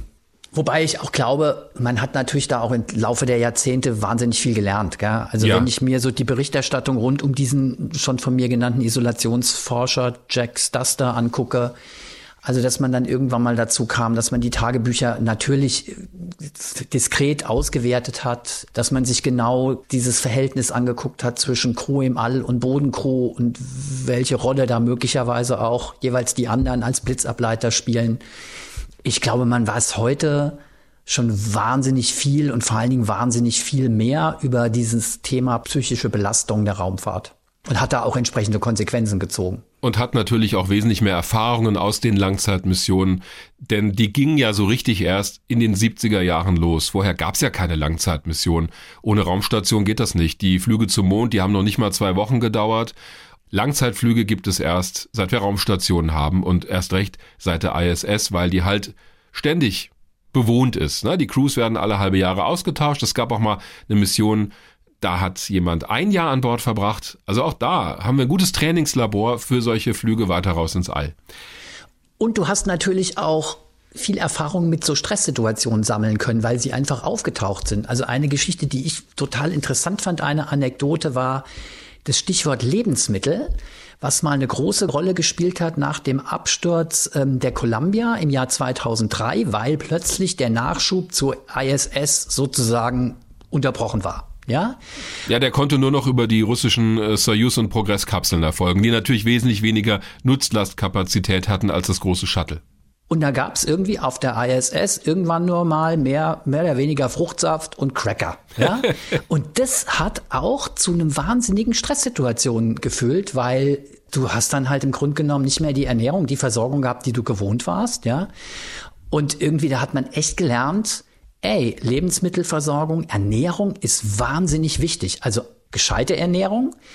Und dann hat man auch im Laufe der Jahre offensichtlich gelernt, wie wichtig, hört sich total banal an, gemeinsame Mahlzeiten sind für so ein Teambuilding. Legt man offensichtlich auch ganz großen Wert drauf, dass das stattfindet, weil man einfach die Erfahrung gemacht hat, ist wichtig. Ja, hört sich total banal an, es sind aber ganz offensichtlich teilweise ganz einfache Dinge die für sowas wie Wohlfühlklima, psychische Stabilität eine große Rolle spielen.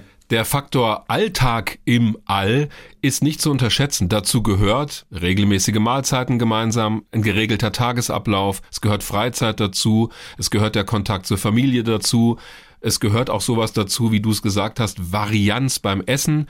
Deshalb darf ja jeder, der zur ISS fliegt, also auch von der Europäischen Raumfahrtbehörde, sich so ein Wunschmenü zusammenstellen lassen für besondere Anlässe zum Beispiel.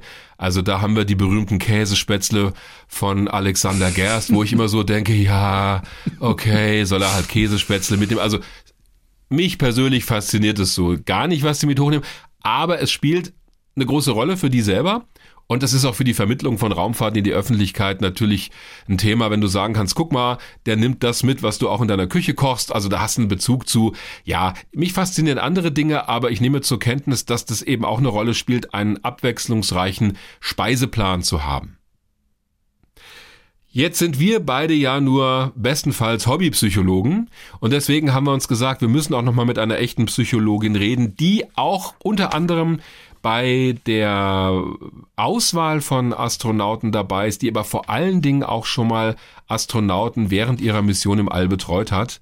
Und deshalb haben wir gesprochen mit Dr. Yvonne Pezena, die arbeitet am Institut für Luft- und Raumfahrtmedizin des Deutschen Zentrums für Luft- und Raumfahrt, genauer gesagt für die Abteilung Luft- und Raumfahrt Psychologie und die sitzt in Hamburg. Frau Dr. Pezena, was sind denn so die zentralen psychischen Herausforderungen, die ein Flug ins All so mit sich bringt? Also worauf kommt es da vor allem an?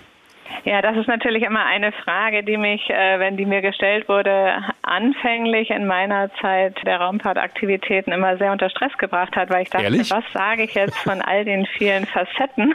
Okay. Was ist das Herausragendste? Und ich finde, diese Frage lässt sich ehrlich gesagt gar nicht so kurz beantworten. Also es ist eine Bandbreite an psychischen Herausforderungen. Und ich hoffe, dass wir die im Gespräch gemeinsam entwickeln können. Ich würde ungern jetzt ein oder zwei herausgreifen. Das Klischee besagt ja, da müssen Supermänner und Superfrauen an den Start okay. gehen. Äh, in den 60er Jahren war auch immer von The Right Stuff die Rede in den USA, also okay. der Stoff, aus dem die Helden sind. Das ist es ja offenbar nicht mehr. Nee, genau. Davon hat man sich schon lange abgekehrt. Kein so ein Ironman oder sowas, der irgendwie alle Probleme durchsteht und äh, stahlhart ist, sondern man braucht jemanden, der zum einen vor allem erstmal das Commitment hat zu so einer Mission da auch dran zu bleiben und ganz schön viele Dinge auch sich dazu zu committen einfach. Ja, das heißt viel, das heißt viel fürs private Leben, das heißt viel für das Berufsleben, für den Alltag, auch für die Work-Life-Balance und so weiter. Das heißt aber auch natürlich große Abenteuer, große Herausforderungen mitgestalten zu können und zu partizipieren. Und ich würde sagen, die zentralen psychischen Herausforderungen sind natürlich neben der gesamten Basis an Kompetenzen auf der Leistungs- und Persönlichkeitsseite, die man mitbringen muss, ist vor allem auch als erstes mal auf der Mission selbst, dann würde ich sagen, die Schwerelosigkeit, damit klarzukommen mit diesen ganzen physischen Prozessen. Aber auch da haben wir gesehen über die Jahre, dass der Mensch das relativ gut kann. Aber wenn wir zum Beispiel mal über gruppendynamische Prozesse reden, also Jemand, der in den Weltraum fliegt, macht das ja nicht alleine. Der oder die muss ja in einem Team zusammenarbeiten. Welche Rolle spielt das auch bei der Auswahl? Das spielt natürlich auch eine große Rolle. Also das müssen Menschen sein, die natürlich in einem Team sehr gut kooperieren können und funktionieren können denen bewusst ist, dass man viele Dinge besser in einem Vier-Augen-Prinzip macht, gerade in kritischen Situationen, ja, die sich verlassen können aufeinander, die auch aufeinander gucken können. Das heißt, die Teamfähigkeit und auch die Fähigkeit, so eng miteinander dann doch auch zu leben auf einer Raumstation, das muss gegeben sein. Bis hin zu interkulturellen Kompetenzen, bis hin zu der Fähigkeit, Konflikte gut zu gestalten, zu deeskalieren, auch wenn nötig, oder aber auch anzusprechen, wenn sinnvoll.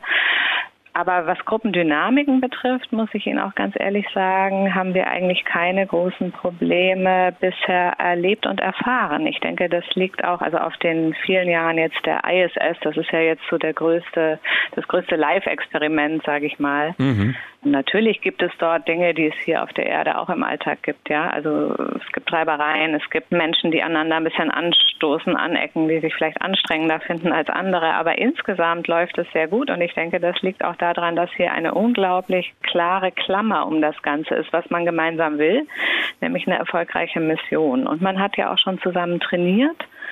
Und man hat auch schon gerade im Hinblick auf die außerfachlichen Kompetenzen äh, auch viel Training, Survival-Training und außerfachliches Training gemacht zur Selbstreflexion und auch zum Umgang mit anderen. Aber das sollte ja vielleicht, was Sie gesagt haben, auch den einen oder die andere ermutigen, dass man eben nicht auf allen Gebieten der oder die Beste sein muss, sondern dass es wahrscheinlich auch reicht, bestimmte Qualitäten mitzubringen und so ein ganz normaler Durchschnittsmensch zu sein? Durchschnittsmensch ist vielleicht ein bisschen zu breit jetzt gefasst, aber das würde ich schon sagen. Aber man, wir sprechen eher von Multipurpose-Prozessor, mhm. also eher ein, ein, Allrounder als ein Spezialist. Man muss ah. jemand sein, der oder die nicht unbedingt in eine totale fachliche Tiefe in einem Gebiet möchte im eigenen Leben. Mhm. Das ist schon, finde ich, mal eine grundsätzliche Entscheidung, ne? ob man das möchte oder nicht. Oder ob man sich sehr breit aufstellen kann, ob man auch in der Lage ist und immer wieder lernen zu wollen. Jetzt ist ja Commitment und die Bereitschaft, sich auf so eine Mission einzulassen und sich auch lange darauf einstellen zu können, sicher so ein Ding, ja. Mhm. Auf der anderen Seite, man ist ja dann möglicherweise im All einfach nach all dem, was man vielleicht auch trainiert und geübt hat und schon vorher reflektiert hat, wirklich plötzlich real mit einer Situation äh, konfrontiert, die einen vielleicht auch überfordert. Was macht man dann in so einem Fall? Vielleicht auch sogar vom Boden aus, weil die sind dann oben im All, sie sind unten, die betreuenden Teams sind unten. Wie kann man da noch irgendwie möglicherweise Einfluss nehmen? Oder geht das gar nicht mehr? Nun, wenn Sie jetzt von Zukunftsmissionen, Marsmissionen sprechen, dann ist das sicherlich ein Aspekt, der sehr viel schwerer ist. Das ist auch, denke ich, einer der Hauptunterschiede zu den Missionen wie beispielsweise auf der ISS oder vermutlich auch noch zu zukünftigen Gateway Artemis Programmmissionen. Wenn wir vom Mars reden, dann ist wirklich die Unterstützung äh, seitens des Bodens doch sehr eingeschränkt. Und die Autonomie muss einfach in diesem Team sehr groß sein. Die Abhängigkeit von den technischen Systemen wäre enorm hoch. Wir hätten eine Kommunikationsverzögerung von sechs bis zwanzig Minuten nach heutigem Stand. Also da ist die Unterstützungsmöglichkeit vom Boden in einer herausfordernden Situation sicherlich wesentlich eingeschränkter. Auf der ISS beispielsweise aber ist es natürlich anders. Da gibt es ja unmittelbare Kontaktmöglichkeiten und Unterstützung vom Boden aus, sowohl im Hinblick auf medizinische, psychologische, aber vor allem auch natürlich im Hinblick auf technische Aspekte. Das ist interessant, weil das habe ich auch mal gesehen beim Deutschen Zentrum für Luft- und Raumfahrt in Köln. Also gibt es, glaube ich, die Möglichkeit auch für einen Psychologen oder eine Psychologin mit der Besatzung auf der Raumstation oben zu sprechen mal ein offenes Ohr zu haben dafür, wenn jemand auf der Raumstation sagt, irgendwie ah, fühlt sich gerade nicht so gut an oder ich habe hier ein Problem. Wie kann sowas gewährleistet werden? Also wie sieht sowas aus? Haben Sie da eine geschützte Leitung oder wie läuft sowas ab? Genau, das sind natürlich entsprechend geschützte Leitungen. Davon gibt es äh, mehrere und jeder Astronaut, jede Astronautin und auch jeder Kosmonaut oder jede Kosmonautin hat erstmal sich zugeordnet einen eigenen Flight Surgeon. Also es gibt ein umfassendes medizinisches Unterstützungsprogramm. Das heißt, es gibt jemanden am Boden, von der medizinischen Seite, der den oder die Astronautin begleitet. Es gibt jemanden von der Fitnessseite, vom Training her. Die Astronauten müssen ja auch zweieinhalb Stunden am Tag trainieren, um gegen Muskelschwund und Knochenverlust und so weiter anzuarbeiten, sich fit zu halten. Und es gibt eben auch in diesem Team eine Psychologin, einen Psychologen, der mit den Ärzten gemeinsam oder die äh, die Astronauten unterstützt. Und das sieht genau, wie Sie sagen, so aus, eigentlich ähnlich wie eine Art geschützte Skype-Verbindung. Mhm. Also ja. fast so ohne jetzt da zu viele reingeheimnissen zu wollen, mhm. wie so ein Therapeutengespräch eigentlich. Ja, das würden jetzt, glaube ich, würde weder ich als äh, Psychologin noch die Astronauten, Astronautinnen gerne hören. Äh, ich würde sagen, das ist ein Gespräch, was zum einen den Aspekt des Monitorings ganz stark hat. Ich muss mir vorstellen, die Arbeitsbeanspruchung, ja, die Work-Rest-Schedule, also wie sagt man, den Arbeitsplan und auch gibt es genug Zeit auch dazwischen. Genug Pausen. Wie sieht es aus? Genau, Pausen. Wie sieht es mit dem Schlaf aus? Also ich würde sagen, es ist eher eine Monitoring-Funktion erstmal, ob die Missionsparameter auch alle, wie die laufen. Und zum Zweiten gibt es natürlich ein Angebot auch dabei, was dann eher sowas ist wie Coaching oder eine Ventilfunktion auch sein zu können, wenn man mal Dampf ablassen möchte oder sowas. Ah, das heißt, um es mal platt zu sagen, da kann auch jemand mal so ein bisschen ablästern vielleicht über die Kollegen da oben. Das könnte man auch tun, äh, habe ich aber bisher nicht erlebt. Bisher habe ich immer nur erlebt, äh, dass da sehr schützend man mhm. sich vor das Team stellt. Hätte mich jetzt auch gewundert, weil ich glaube, auch wenn jemand da hochfliegt, der oder die äh, hat ja dann schon ganz viel auch auf sich genommen und dann wird man nicht in der Situation da oben sagen, jetzt ist irgendwie alles, jetzt geht mir es hier auf den Keks. Aber trotzdem gibt es ja Nein, immer... aber was man natürlich fragen kann, ist, äh, hör mal, was meinst du, wie, wie, wie würdest du damit umgehen mit der und der Situation? Ne? Mhm. Sowas. Und das sind, denke ich, die interessanten Gespräche. Was sind denn aus Ihrer Sicht so Sachen, die auf so einer Station wie der ISS wichtig sind, um so ein psychisches Wohlfühlklima zu schaffen? Also ich habe zum Beispiel mal gelesen, dass das Essen eine ganz große Rolle spielt und ein ganz wichtiger Faktor ist. Also sowas wie erstmal gutes Essen, aber auch gemeinsames Essen. Gibt mhm. es so Faktoren und Parameter, über die man so ein Wohlfühlklima schaffen kann oder positiv beeinflussen kann? Und wenn ja, welche sind das aus Ihrer Sicht? Also es gibt ja auch standardmäßig verschiedene psychologische Unterstützungselemente, nicht nur jetzt diese Konferenzen, von denen wir eben gesprochen hatten, sondern es gibt ein ganzes Programm, angefangen von der Crew-Homepage, die erstellt wird, dann eine Versorgung mit regelmäßigen Audio- und Videonachrichten. Die werden für jedes Crewmitglied individuell zugeschnitten. Das heißt, Sie können also sagen, meine Muttersprache ist die und die und ich hätte gern diese und diese Informationen zugänglich. Dann wird Ihnen das individuell aufbereitet. Oder auch, dass Sie die Möglichkeit haben, für Ihre Freizeitgestaltung Dinge mitzunehmen. Das mhm. muss natürlich alles organisiert und abgestimmt werden, aber ist durchaus möglich. Sie kennen ja auch die Aufnahmen sicherlich auf der ISS mit Saxophon. oder mit Gitarre, äh, ja. oder mit Gitarre, genau. Was es dann auch gibt, ist zum Beispiel sogenannte, es gibt nicht nur diese Konferenzschaltungen mit Psychologen in einem regelmäßigen Abstand und mit den Ärzten, sondern natürlich auch, und das ist ganz wichtig, denke ich, für die Unterstützung mit den engsten Vertrauten, mit der Familie oder den Partnern, Partnerinnen. Also der Kontakt zu der gewohnten Umgebung, höre ich daraus, das ist wichtig, das aufrechtzuerhalten, damit sich so jemand auch nicht abgenabelt fühlt.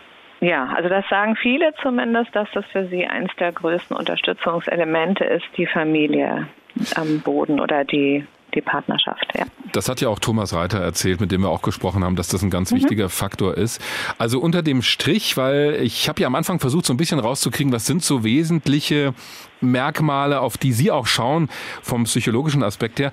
Ich will mal eine Vermutung äußern. Könnte es sein, dass Sie da nicht so ganz genau auf den Punkt kommen wollten, weil ja gerade auch ein Auswahlverfahren angestoßen wurde bei der ESA, dass sich da keiner hier, ich will mal sagen, unlautere Informationen abholt in unserem Podcast? Das ist natürlich ein Aspekt, den ich mir auch durchaus vorher überlegt habe, aber das ist nicht der Grund für okay. die Nichtbeantwortung dieser Frage. Ich kann Ihnen das gerne äh, beantworten, worauf es aus meiner Sicht im breiteren Sinne in einer Auswahl ankommt. Mhm. Ich wollte nur nicht gern in zwei, drei Sätzen die zentralen psychischen Herausforderungen nennen und dann darin missverstanden sein. Was mich noch interessieren würde, ist dieser Aspekt, also Vorbereitung und Training spielt ja eine große Rolle. Aber aus Ihrer Sicht, wie viel, vielleicht kann man sogar mit der prozentuellen Orientierung versuchen, so ein bisschen konkret zu machen. Mhm. Wie viel kann man tatsächlich mhm. vorbereiten, trainieren an den Herausforderungen psychisch, die sich stellen? Und was ist tatsächlich dann der Anteil, wo Sie sagen, das kann man nicht vorbereiten, das muss man dann laufen lassen und das kann man einfach nicht vorher 100 Prozent trainieren, abdecken. Ja, also was man sicherlich sehr gut trainieren kann, sind diverse Fertigkeiten, sowas wie Kommunikationskompetenz oder Situational Awareness. Äh, Entwicklung von Haltungen kann man auch unterstützen, Rollenfindung, ich finde, was ganz Besonderes an der Tätigkeit von Astronauten ist ja auch, dass die unheimlich viele verschiedene Rollen haben. Ne? Mhm. Also die sind auch mal in der Führungsposition als Commander, die sind aber auch Datenlieferanten für Experimente, wo sie eigentlich eher ja, Zulieferer sind, sage ich jetzt mal explizit so krass. Und das heißt, sie haben mit unheimlich vielen Menschen auch Kontakt und Austausch, verschiedenste Nationalitäten, verschiedenste Disziplinen. Und das finde ich ist eine der großen Herausforderungen und auch äh, schönen Aspekte, vermute ich, dieser Tätigkeit.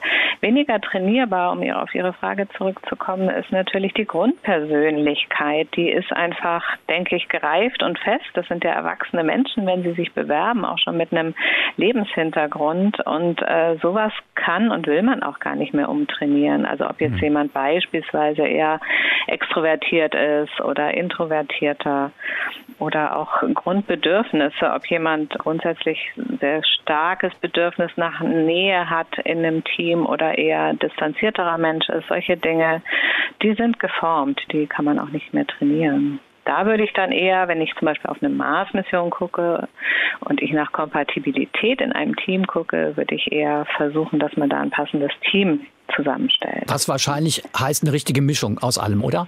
Genau, eine gute, ja, also an, an manchen Punkten, denke ich, muss es dann eher ein Gleichsein, eine Kongruenz. Also es macht wenig Sinn, wenn zum Beispiel der eine ein großes Bedürfnis nach Nähe hat, der andere nicht. Mhm. Äh, es gibt aber auch andere Aspekte, wie zum Beispiel Dominanz. Da hat es auch Studien am Boden dazu gegeben. Und das geht schief natürlich, wenn in einem Team von vier oder sechs Personen in einer Confinement-Situation, wenn da zwei oder drei eine sehr hohe Dominanz haben. Das führt natürlich zu Spannungen, zu Konflikten und auch zu Separierungen in Untergruppen. Da hat man sehr erschreckende Bilder gefunden in ESA-Studien auch in den 90er Jahren, die auch den weiteren Prozess gestaltet haben sagt die Psychologin Yvonne Pezena vom Deutschen Zentrum für Luft- und Raumfahrt. Haben Sie vielen Dank. Also ich hätte es ja gerne manchmal ein bisschen konkreter gehabt. das habe ich ja auch deutlich gemacht. Ich habe aber schon geahnt, ja klar, die wird uns jetzt nicht eine Liste vorlegen nach dem Motto, Herr Günther, Herr Wagner, machen Sie das, das, das, das, das, dann werden Sie auf jeden Fall Astronaut. So einfach ist es halt auch nicht. Ja, das stimmt. So einfach ist es wahrscheinlich wirklich nicht, ja. Auf der anderen Seite sind ein paar schon sehr interessante Aspekte rausgekommen, finde ich. Absolut, also ja. auch was, was wir schon bei Thomas Reiter hatten. Eben, dass sich die Anforderungen halt jetzt auch mit den Missionen verändern. Also am Anfang so dieses Superhelden-Ding, Testpiloten. Das war ja so, dass du Leute ins All geschickt hast, die vor allen Dingen darauf geeicht waren, irgendwie in total schwierigen Umfeld, lebensbedrohlichen Umfeld Entscheidungen zu treffen, wirklich unter Stress auch zu funktionieren. Mhm. Und hat ja Thomas Reiter auch schon angesprochen, jetzt reden wir ja über andere Missionen. Inzwischen kamen Langzeitmissionen wie die ISS dazu. Und, aber die Gedanken gehen ja auch, haben wir ja auch bei uns schon im Podcast oft gehabt, so in Richtung Mars-Mission. Und das war ja eben auch bei Yvonne Pezena zu hören. Da verändern sich ja auch die Herausforderungen oder die Anforderungen an Astronautinnen und Astronauten in psychischer Hinsicht. Also, weil du halt einfach viel länger unterwegs bist, weil der Kontakt zur Bodencrew und die Betreuung irgendwie viel schwieriger wird. Die Leute sind sehr viel mehr auf sich angewiesen. Aber dazu kommen ja noch so ein paar andere Faktoren. Ich sag mal sowas wie Langeweile, gell? Also wenn du da monatelang zum Mars unterwegs bist mit so einem Raumschiff, ja, zumindest bei der Transferphase, denn da ja. passiert tatsächlich, da hast du diese sehr dynamische Startsituation, Einschuss in die Mars-Transferbahn und dann passiert erstmal lange nichts. Das ist genauso wie bei den Mars-Missionen, die gerade jetzt im Februar angekommen sind. Die chinesische Mars-Sonde, die Sonde der Vereinigten Arabischen Emirate und eben auch gerade dieser Rover Perseverance und die Landung und der Start ist immer total dynamisch, da passiert ganz viel in kurzer Zeit und zwischendrin hast du Monate, wo es halt nur durch ziemlich viel Nichts geht zwischen Erde und Mars in dieser Übergangsbahn. Und so werden Flüge zum Mars auf absehbare Zeit aussehen, denn es gibt im Moment keine andere Methode für uns mit unseren Antriebssystemen dorthin zu kommen. Deswegen die Crew an Bord wird natürlich regelmäßig das Raumschiff überprüfen, ob alle Systeme funktionieren. Aber ein Aspekt, der da interessant ist und den ich auch gelesen habe, und das finde ich wiederum sehr gut, so eine Mission wird bis zu drei Jahre dauern. Also Flug zum Mars, Aufenthalt dort und wieder zurück. Da musst du auch nach, sagen wir mal, anderthalb Jahren noch Routinen abrufen können, die du vielleicht seit dem Start nicht mehr geübt hast. Also ein gutes Gedächtnis wird wichtig sein, zumal dich keiner aus der Bodenstation dann direkt anleiten kann, wenn was passiert, denn durch die Funkverzögerung, die Funksignale sind ja immer länger unterwegs, je weiter du dich von der Erde entfernst. Das heißt, wenn du eine Frage stellst, kann es sein, dass die Antwort erst in einer Viertelstunde kommt und bis du darauf reagieren kannst, geht wieder eine Viertelstunde rum. Bis dahin ist das Raumschiff schon abgebrannt, wenn du Pech hast. Deswegen müssen die an Bord immer wieder auch trainieren, also Notfälle trainieren oder Dinge trainieren, die sie schon lange nicht mehr gemacht haben, um das wach zu halten. Also das kann auch helfen, um Langeweile entgegenzuwirken. Und sie werden dann auf einer Mars-Mission, was sie heute auf der ISS auch schon haben, natürlich Filme mitnehmen oder irgendwelche Serien. Mittlerweile kannst du die ja super auf irgendeinem Stick mitnehmen oder auf einen Datenträger speichern. Das ist im Vergleich zu früher, wo du noch mit Videobändern arbeiten musstest, sind ja die Möglichkeiten ganz anders. Und du wirst auch von der Erde sicherlich so Updates kriegen, was ist denn passiert. Dann hast du auch mal Video äh, mit deiner Familie oder kannst dir Videobotschaften schicken. Wegen der Funkverzögerung wird auch das nur jeweils mit Zeitversatz gehen. Da gibt es schon viele Möglichkeiten, die bei Laune zu halten. Aber wichtig ist, dass du diesen Bezug zur Erde nicht verlierst und zu deiner Heimat. Das ist, glaube ich, ganz wichtig. Naja, und du hast natürlich irgendwie nochmal gruppendynamisch andere Herausforderungen, wenn so Leute für so einen langen Zeitraum irgendwie zusammen sind, eine Crew zusammen ist, ja. Und ja. da bist du halt wirklich bei dem Thema, das wir ganz am Anfang mal hatten. Das ja weit über Sex hinausgeht. Ich meine, das ist jetzt so ein ziemlich spektakuläres Schlagwort, ja, aber mhm. das ist natürlich schon das, äh, wie passt eine Crew zusammen, Frauen und Männer in so einem Raumschiff zusammen. Was ist denn wirklich, wenn sich da zwei verlieben oder wenn zwei überhaupt nicht miteinander können? Und ja, wahrscheinlich, was ist denn wirklich mit Sex über so einen langen Zeitraum? Wie gehst du damit um? Ja, also irgendwie musste ja das zumindest irgendwie bei der Planung von so einer Mission sind es Aspekte, die du ja nicht irgendwie ignorieren kannst. Nein, aber ich denke, da geht's uns auf der Erde ähnlich, wenn ich jetzt zum Beispiel drüber nachdenke. Ich meine, auch wir haben beide Kinder und wenn du drüber nachdenkst, wie gehen die zum Beispiel mit sozialen Medien um. Ja, irgendwann bist du aus dem Alter raus, wo du ständig über die Schulter guckst. Da kannst du nur hoffen, dass du ihnen genug mitgegeben hast auf dem Weg ins Erwachsenendasein, dass sie mit all diesen Dingen vernünftig umgehen. Und ich glaube, genauso ist das bei der Raumfahrtmission zum Mars. Da kannst du als jemand, der so eine Crew zusammenstellt, eben nur gucken, wer passt denn da gut zusammen. Ich meine, die trainieren ja jahrelang gemeinsam für eine Mission. Und wenn die nicht miteinander auskommen würden oder wenn da ein Querulant dabei ist, dann würde das auffallen. Ich glaube nicht, dass das erst auf dem dem Flug zum Mars passieren wird. Also das halte ich für unrealistisch, denn ich meine, alle wollen dann, dass die Mission erfolgreich wird und wenn im Training einfach sich bestimmte Persönlichkeiten nicht miteinander vertragen, würde das mit Sicherheit da schon auffallen, zumal die dann auch sowas wie Isolationsexperimente mit Sicherheit machen würden. Und dann kannst du nur sagen, okay, ich habe eine Crew zusammengestellt, die nach allem, was wir wissen, gut harmoniert, wo jeder Persönlichkeitstyp, der da dabei ist, alles mitbringt, um das zum Erfolg werden zu lassen. Aber irgendwann bist du halt raus. Dann kannst du es nicht mehr aktiv steuern. Du kannst dann nur, wie Yvonne Petzena das dann auch gesagt hat, mit so einer Art Coaching arbeiten, was bei Marsflügen natürlich auch nochmal anders sein wird, weil du keine direkte Gesprächssituation haben wirst. Du wirst da also nur so Botschaften schicken können auf einem vertraulichen Kanal. Also du bist da deutlich mehr raus, mehr auf Distanz als bei einer Mission in der Erdumlaufbahn. Wichtig finde ich aber auch in dem Zusammenhang, es gibt ja Isolationsexperimente am Boden, das berühmte Mars 500 Experiment, da wurde eine Crew mal für 500 Tage wirklich in so eine Art simulierte Marsstation eingeschlossen und da wurde sowohl der Flug simuliert, dann sind sie auch tatsächlich auf eine Art Marsoberfläche gegangen, aber alles in einem Gebäude, äh, haben da Experimente gemacht, sind wieder eingestiegen, aus ihren Raumanzügen wieder raus, in eine äh, Landefähre und wieder zurück zur Erde geflogen. Das alles war innen drin ganz furchtbar mit Holz vertefelt. Also ich fand das grauenvoll, diese Bilder. Also alleine das hätte mich schon, glaube ich, irgendwie wieder aussteigen lassen, weil ich denke, Leute, könnt ihr nicht mal die Wände gescheit streichen. Aber bei diesem Experiment ist jetzt jetzt, hat jetzt keiner durchgedreht oder so. Ich meine, auch die hatten natürlich Konflikte und die hatten vor allem Langeweile. Die musste man ja irgendwie beschäftigen, weil die hatten halt keine echte Mission. Aber die sind da raus und ähm, haben das irgendwie hingekriegt. Und das war ja nur eine Simulation. Ja, aber es gibt ja schon auch so Überlegungen, ob man nicht möglicherweise bei der Zusammenstellung der Crews irgendwie andere Parameter berücksichtigen muss, wenn man so in Richtung Mars-Mission denkt. Also ich habe es, glaube ich, vorhin schon mal gesagt, es gibt ja schon Leute, die sagen, hm, vielleicht wären Ehepaare wären so eine ganz gute Konstellation. Und daran merkt man ja schon, auch wenn, ob man das jetzt macht oder nicht, finde ich gar nicht so relevant, aber daran merkt man, dass sich so dieses Denken, wer ist geeignet ähm, für so eine Mission schon verändert und auch sehr unterscheidet von dem früheren, ja sehr fokussiert sein auf Testpilot, Militär, mhm. Mann, ja. Das auf jeden Fall. Also da ist die Entwicklung schon viel, viel weiter, wenn wir das vergleichen und den Rückbezug hatten wir ja auch immer mal wieder zu dieser Right Stuff Ideologie aus hm. den 60er Jahren, wo du aus dem rechten Astronautenholz geschnitzt sein musst. Das ist wirklich eine Vorstellung, die gehört so ein bisschen in die Mottenkiste der Raumfahrt, zumal ja auch damals schon Frauen am Start waren, die die Qualifikation mitgebracht hätten. Unauffälliger Hinweis auf die letzte Folge mit Amy Shearer Title, die genau darüber ein Buch geschrieben hat, über diese Frauen, die in ihrem Gebiet, nämlich in der Luftfahrt, wirklich ganz weit vorne waren, die außergewöhnliche Leistungen vollbracht hatten und die eben auch ins All fliegen wollten, die all diese Tests für Mercury mitgemacht haben und da nicht zum Zuge kamen.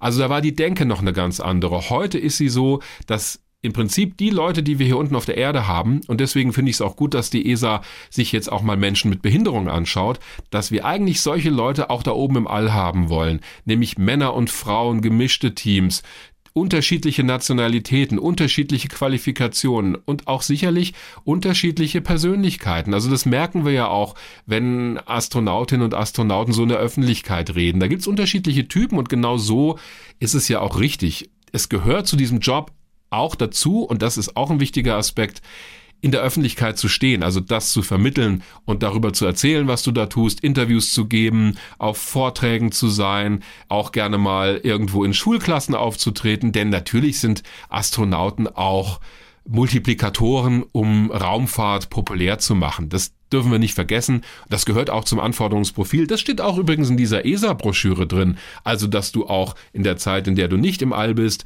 äh, zum Beispiel an solchen Dingen teilnimmst und auch bei öffentlichen Veranstaltungen bist. Das freut uns natürlich immer auch, denn sobald ein Astronaut oder eine Astronautin auf der Bühne steht, äh, da ist die Bude halt voll. Ja, was lernen wir daraus? Also wir zwei haben irgendwie den Zug verpasst, wenn es irgendwann mal so ein Touristenticket gibt, wobei ich ja immer sage, ich würde schon gern da oben was Sinnvolles tun. Also nicht nur aus dem Fenster gucken, sondern auch irgendwas mit zurückbringen, wo man sagt, ja, da haben wir eine Erkenntnis von. Aber wir haben, glaube ich, genug Argumente geliefert für alle, die das interessiert und die im richtigen Alter sind. Ich hoffe, wir haben sie eher ermuntert zu sagen, bewerbt euch da mal, weil es werden nicht die Supermänner und Superfrauen gesucht. Eher, und das fand ich auch interessant, jemand mit so einem eher Allrounder, also jemand mit einem breiten Interessengebiet, der vielleicht in einem Gebiet ja auch arbeitet. Mein Alexander Gerst, ne, Vulkanologe, Geologe, äh, klar, der hatte auch ein Fachgebiet, aber da oben auf der ISS hat er alle möglichen Experimente gemacht. Und das ist ja das Spannende an diesem Beruf, Wissenschaftsastronaut. Du guckst in alle möglichen Disziplinen rein, von Physik, Medizin, Materialwissenschaften und kriegst auch noch eins zu eins Raumfahrttechnik mit. Das ist schon ein toller Job. Ich glaube, es ist ein Traumjob. Mir würde übrigens aus dem Fenster gucken total reichen. Ja, da, mit dir zusammen Liebe- würde ich es machen. ESA. Mit dir zusammen würde ich es machen, dann hätte ich auch einen guten Grund. Ja, natürlich würde ich am Fenster kleben. Was denkst du denn? Ja, klar. Ich, nur mal so am. ja. Aber ich glaube, das qualifiziert mich noch weniger. Ich stelle mir gerade die Bewerbung vor. Ich hoffe, das hat niemand gehört. Das schneidest du bitte nachher raus, ja? Was? Das, dass mir aus dem Fenster gucken reicht. Nee, ich stelle mir gerade die Bewerbung vor. Besondere Fähigkeiten, schaut gerne aus dem Fenster. Du hast jetzt dir einen kleinen, ich habe dir einen kleinen Vorsprung in der verschafft, wenn wir uns beide um einen Platz bewerben. Ja, das finde ich gut. Ja. Und ich ahne ja, dass du dich jetzt grausamst für diesen schlechten Gag mit dem Ich dem weiß gar nicht, wie du da drauf kommst. Ich hätte allerdings, du hattest, glaube ich, mal auf Twitter formuliert, dass man ja die Besserwisserfrage auch zu einem Bestandteil oder dass ich dafür plädieren würde, die Besserwisserfrage in den ESA-Astronauten-Auswahltest mit einzuführen. Fand ich eine sehr gute Idee. Würde die Hürde halt möglicherweise extrem hochlegen.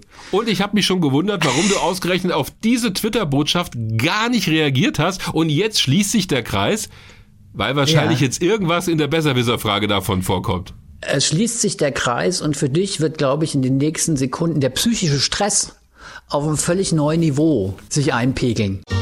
Ollis Besserwisser-Frage.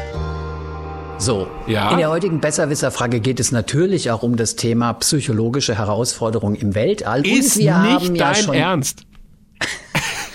Und wir haben ja schon gehört, dass der Kontakt zur Erde sehr, sehr wichtig ist, ja. Und wir haben auch schon gehört, dass man da nicht nur Kontakt zur Familie haben kann, sondern auch zu anderen Leuten. Sehr beliebt sind zum Beispiel auch Prominente. Und da dürfen sich Astronauten auch aussuchen, mit wem sie ganz gerne auf der Erde Kontakt haben wollen. Und da ist einer sehr gefragt, der durch seine, ich würde mal sagen, Reisen durch die unendlichen Weiten des Alls weltberühmt wurde, ohne dass er jemals selbst im All gewesen ist. Wie lautet der Name dieses bei Astronauten sehr gefragten Prominenten, wenn es um Schalten zur Erde geht? Also das muss jemand von Star Trek Raumschiff Enterprise sein. ja? Oder? ja, du hast gut zugehört. Also ich würde natürlich sagen, der erste, der mir einfällt, ist William Shatner, der den Original Captain Kirk gespielt hat. Es könnte natürlich auch, also es müsste jemand aus der Original Series, aus der Original Crew sein. Also William Shatner liegt nahe. Also ich helfe dir nicht mehr, weil ich meine, die Formulierung in der Frage fand ich schon sehr unterstützend.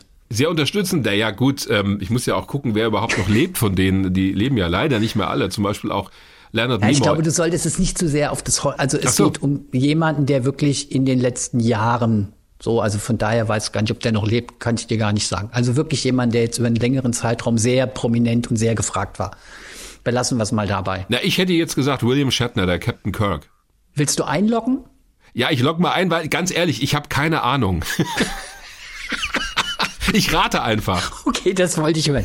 Naja gut, jetzt muss man ja mal ehrlich sagen, es ist ja auch jetzt nicht unbedingt eine Frage, die jetzt deine Raumfahrtkompetenz abfragt. Von daher finde ich irgendwie ist Danke. Raten völlig legitim. Dankeschön. Also du loggst ein William Shatner. Ja, nicht, ja, wenn du schon so fragst, dann stimmt's natürlich nicht. Ich logge William Shatner ein, ja. Ja, wenn du schon und sagst, es ist richtig. oh Mann, ey. Aber das war jetzt klar, dass du mich da zappeln lässt. Du hast ja gesagt, hier, Ja, das logisch. wird, ja. Ja, aber ich finde, klar, also ja, ja, ja, ja, ja. Der hat ja auch bei. Das ist naheliegend, gell? Ja, es ist naheliegend. Ich dachte, ob es vielleicht jemand anders aus der Originalcrew hätte sein können. Also, es war eine sehr progressive Science-Fiction-Serie einfach. Ja. Und ich finde irgendwie, da gibt's auch eine wunderbare Aussage. Auch diese Informationen habe ich aus einem Interview mit eben diesem von mir schon mal mehrmals genannten Jack Stuster, diesem Isolationsforscher, der für die NASA auch Astronauten, die psychische Belastung für Astronautinnen und Astronauten erforscht. Und da gibt's einen wunderbaren Satz äh, eben zu William Shatner, weil der sagt, er fände das jedes Mal wahnsinnig rührend, wenn der berühmteste Raumschiffkapitän der Geschichte sich erkundigt, wie es denn so im Weltraum ist. Super. weil er natürlich da nie gewesen ist. Und das kann ich mir so richtig vorstellen. Ja, irgendwie Captain Kirk fragt echte Astronauten, wie ist es denn so da oben im Weltall? Ich finde das eine. Der fragt wahrscheinlich einfach nur immer und. Ja, das gefällt mir. Das fand ich ein unheimlich schönes Bild, ja. Konnte man sich gut vorstellen. Stichwort Fragen. Damit kommen wir zu unserer beliebten Rubrik Fragen, Antworten und Anregungen. Ihr wisst, ihr könnt uns immer erreichen über hrinforadio.de, unsere Website. Die Mails werden uns immer weitergeleitet oder ihr schaut beim Twitter-Kanal von Olli rein, Oliver Günther oder bei mir bei Weltraum Wagner. So, die erste Frage kommt von Thomas Ken Ziegler. Der hat mit uns Kontakt aufgenommen per Mail via hinforadio.de. Und er hat eine Frage zu unserer letzten Folge über unverwirklichte Raumfahrtprojekte, in der es ja unter anderem um die Weltraumkanone ging. Mhm. Das freut mich sehr, weil die Weltraumkanone ist ja nun, wenn ich dran erinnern darf, auf ausdrücklichen Wunsch von mir in dieser Folge thematisiert worden. Aber das sei nur mal am Rande. Sie erwähnt. war auch ein ausdrücklich sinnloses Projekt, aber egal. da kann ich dir jetzt leider nicht widersprechen. Den Eindruck hatte ich auch ausgesprochen sinnlos. Ja. Okay, gut. Die Frage von Thomas Kenziegler. Lass uns mal wieder sachlich werden.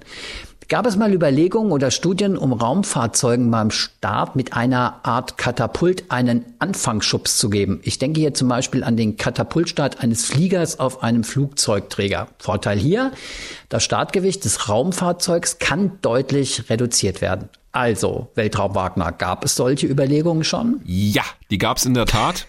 ja, unter anderem bei dem Projekt Sänger das war ein zweistufiger, voll wiederverwendbarer Raumgleiter, der aber nie gebaut wurde. Er ging zurück auf eine Entwicklung von Eugen Sänger, einem Raumfahrtingenieur aus Österreich, der in der Zeit des Nationalsozialismus für die Nazis den sogenannten Silbervogel mitentwickelt hatte, also als Konzept. Und da war als Starthilfe schon ein Katapult vorgesehen mit Heißwasserantrieb.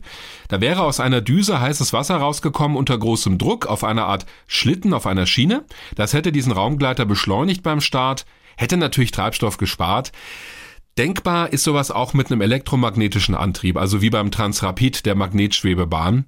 Ob sich das auf der Erde lohnt, na, bin ich mir nicht ganz sicher. Sinnvoll wäre so ein Magnetkatapult aber für den Mond, um zum Beispiel Lasten zur Erde zurückzuschießen. Der Vorteil dort, es gibt keine Atmosphäre, also keinen Luftwiderstand und die Schwerkraft beträgt auch nur ein Sechstel der Erdanziehung. Also da könnte sich sowas lohnen. Aber bei diesem Sängerprojekt, auch bei dem späteren Raumgleiterprojekt, war in der Tat ein Heißwasserraketengetriebenes Katapult vorgesehen. Bisschen vergleichbar mit dem auf dem Flugzeugträger.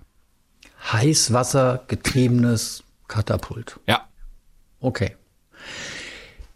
Die nächste Frage kommt von Sophie Janda, die uns ebenfalls eine Mail geschrieben hat. Und ich gebe zu, jetzt wird es zumindest für mich echt kompliziert. also, weil das ist, es ist echt eine komplexe Frage, finde ich. Es geht um ein Gedankenexperiment. Und zwar, wie wäre das Leben auf einem Mond? Wir denken bei außerirdischem Leben ja eigentlich immer an Leben auf anderen Planeten. Aber denkbar ist doch auch, dass ein Mond eine Atmosphäre hat und sich dort Leben entwickelt. Der viel größere Planet, und jetzt habe ich schon ehrlich gesagt Probleme, ja. der viel größere Planet in der Nähe hätte ja sicher Auswirkungen auf Wetter und Gezeiten. In Nächten mit Vollplanet wäre es vielleicht taghell. Dann gäbe es ja vermutlich auch hin und wieder Mondfinsternisse. Hätte das einen Einfluss auf das Leben? Äh, Dirk, ich weiß nicht, Mond, größerer Planet, Vollplanet. Ja, voll, Vollplanet raus. gefällt mir sehr gut. Was, der Vollplanet? Also das ist wahrscheinlich der Bruder vom Vollpfosten, ich weiß es nicht. Nein, ich glaube, also um es vielleicht aufzulösen, wie ich das verstehe, ist das Gedankenexperiment folgendes. Wir haben ja auf der Erde das Leben hier auf dem Planeten und der Mond ist unbewohnt da oben. Das könnte ja aber auch umgekehrt sein, also die Erde ist irgendwie eine wüste, leere Welt, auf der sich kein Leben entwickelt hat, aber auf dem Mond hat sich Leben entwickelt, weil der Atmosphäre hat, Ozeane, Ach was so. auch immer. Das heißt, deswegen, der größere Planet, also ist der größere der beiden Himmelskörper, der ist unbewohnt und auf dem Mond und auf einem Mond hat sich das Leben entwickelt. Das ist, glaube ich, so das Gedankenexperiment. Ja, also das können wir ja mal kurz durchspielen. Das hat aber so viele Aspekte auch in dieser Mail, das würde hier den Rahmen sprengen. Ich beschränke mich mal auf diejenigen, die was mit dem Thema Raumfahrt zu tun haben. Denn theoretisch wäre Leben auf einem Mond möglich. Ja, warum auch nicht, wenn die Bedingungen dort passen, wie die beiden Himmelskörper dann miteinander wechselwirken. Ne? Also das hängt von vielen Faktoren ab. die Entfernung zueinander natürlich, die jeweilige Masse der Himmelskörper, Umlaufzeiten und so weiter.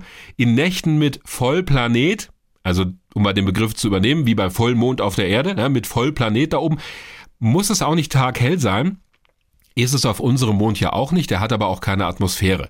Aber kommen wir zum Stichwort Raumfahrt. Es wäre sogar leichter, von diesem Mond zu Reisen ins All aufzubrechen als von dem Planeten, weil, wenn der Planet größer ist, massereicher, ist die Anziehungskraft da auch größer und die des Mondes ist geringer. Deswegen gibt es ja auch die Vision, unseren Erdmond als Startbasis zu verwenden für solche Reisen raus ins All.